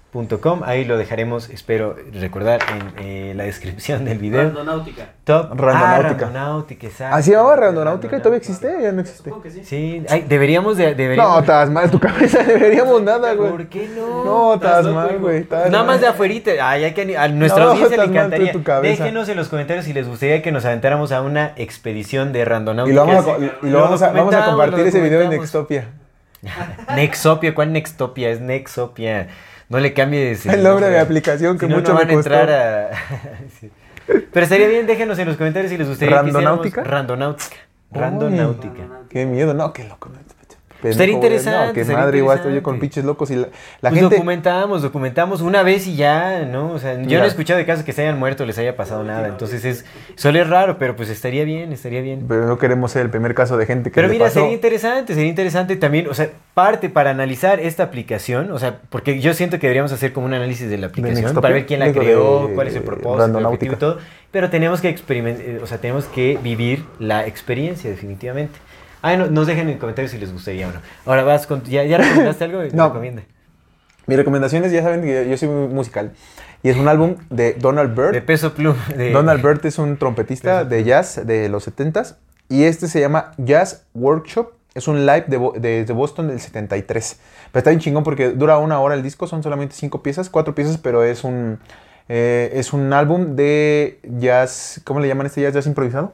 De jazz improvisado. Está buenísimo, buenísimo, buenísimo, buenísimo. Perfecto como para andar haciendo el aseo. Eh, jazz Workshop de Donald Byrd de, en Live Boston del 73. Y esa es mi recomendación. Excelente, pues ahora sí, vamos cerrando este episodio. Muchísimas gracias a todas las personas que nos han acompañado hasta y que nos, bueno, que nos han acompañado y que nos acompañan hasta este Pero antes de terminar, momento. queremos enviar saludos a nuestra Ah, queridísima, toda la razón. Oigan, una grandísima disculpa. A comunidad. mí se me va la onda de repente, ya saben que pues así es esto, ¿verdad? Con- Cambio de formato. Es de cambio de formato. formato, Con este- muchísimo cariño le queremos enviar saludos a de YouTube a Rey de Martín, a nuestro querido amigo gobernador del estado de Nuevo León, Samuel García. Samuel García, gracias por seguirnos acá. Gracias, gracias, gobernador. No, es cierto, es alguien que se llama igual, ¿no? Pero Y a Lupita Jiménez. Lupita Jiménez, un saludo, un abrazo. De Insta, con mucho cariño también para Yeridet de la Cruz, Saludos, abrazos fuertes. para Mafer Sánchez Ojeda y para Gabriela Velázquez con mucho cariño. Y por último, de nuestra queridísima comunidad de Facebook, queremos enviarles un abrazote a Emanuel Estrada, a Rogelio García Munguía y a Mireya MGM. Abrazotes. Muchas gracias comunidad. por vernos, escucharnos, compartirnos y demás. Y también, como siempre, un saludo con mucho aprecio, con mucho cariño, con altísimo agradecimiento a aquellas personas que nos apoyan económicamente, que nos Muchas, ayudan muchas, a sostener muchas, muchas este gracias, gracias, programa. gracias. Eh, agradecemos gran- eh, enormemente a Iván Mercado Montalvo. Iván, Muchísimas muchas gracias, hermano. por tu apoyo, en realidad, muchas, muchas gracias. Y también a los miembros que se suscriben a nuestro contenido exclusivo, mil, mil gracias. A Nieto MTZ, supongo que es Martínez. A Nieto MTZ, a Karen GGB, a Emiliano Karen, Franco, gracias. Emiliano, y gracias. A El Bernie Chávez, mil, A mil ver, gracias. Nachitas, muchas por gracias. su- estar suscritos a nuestro canal. Esperemos estén eh, disfrutando muchísimo de nuestro contenido exclusivo. Y a todas las personas que aún no son parte de nuestro contenido exclusivo, únanse. La verdad es que está súper interesante. Hay cosas bien, bien bonitas por ahí. Y bueno, agradecemos de todo corazón a todas estas personas que nos apoyan económicamente y a todas las personas que nos ven, nos escuchan y nos acompañan. Muchísimas gracias. Esto es Amor Fati. En la infinita brevedad del ser. Hasta luego.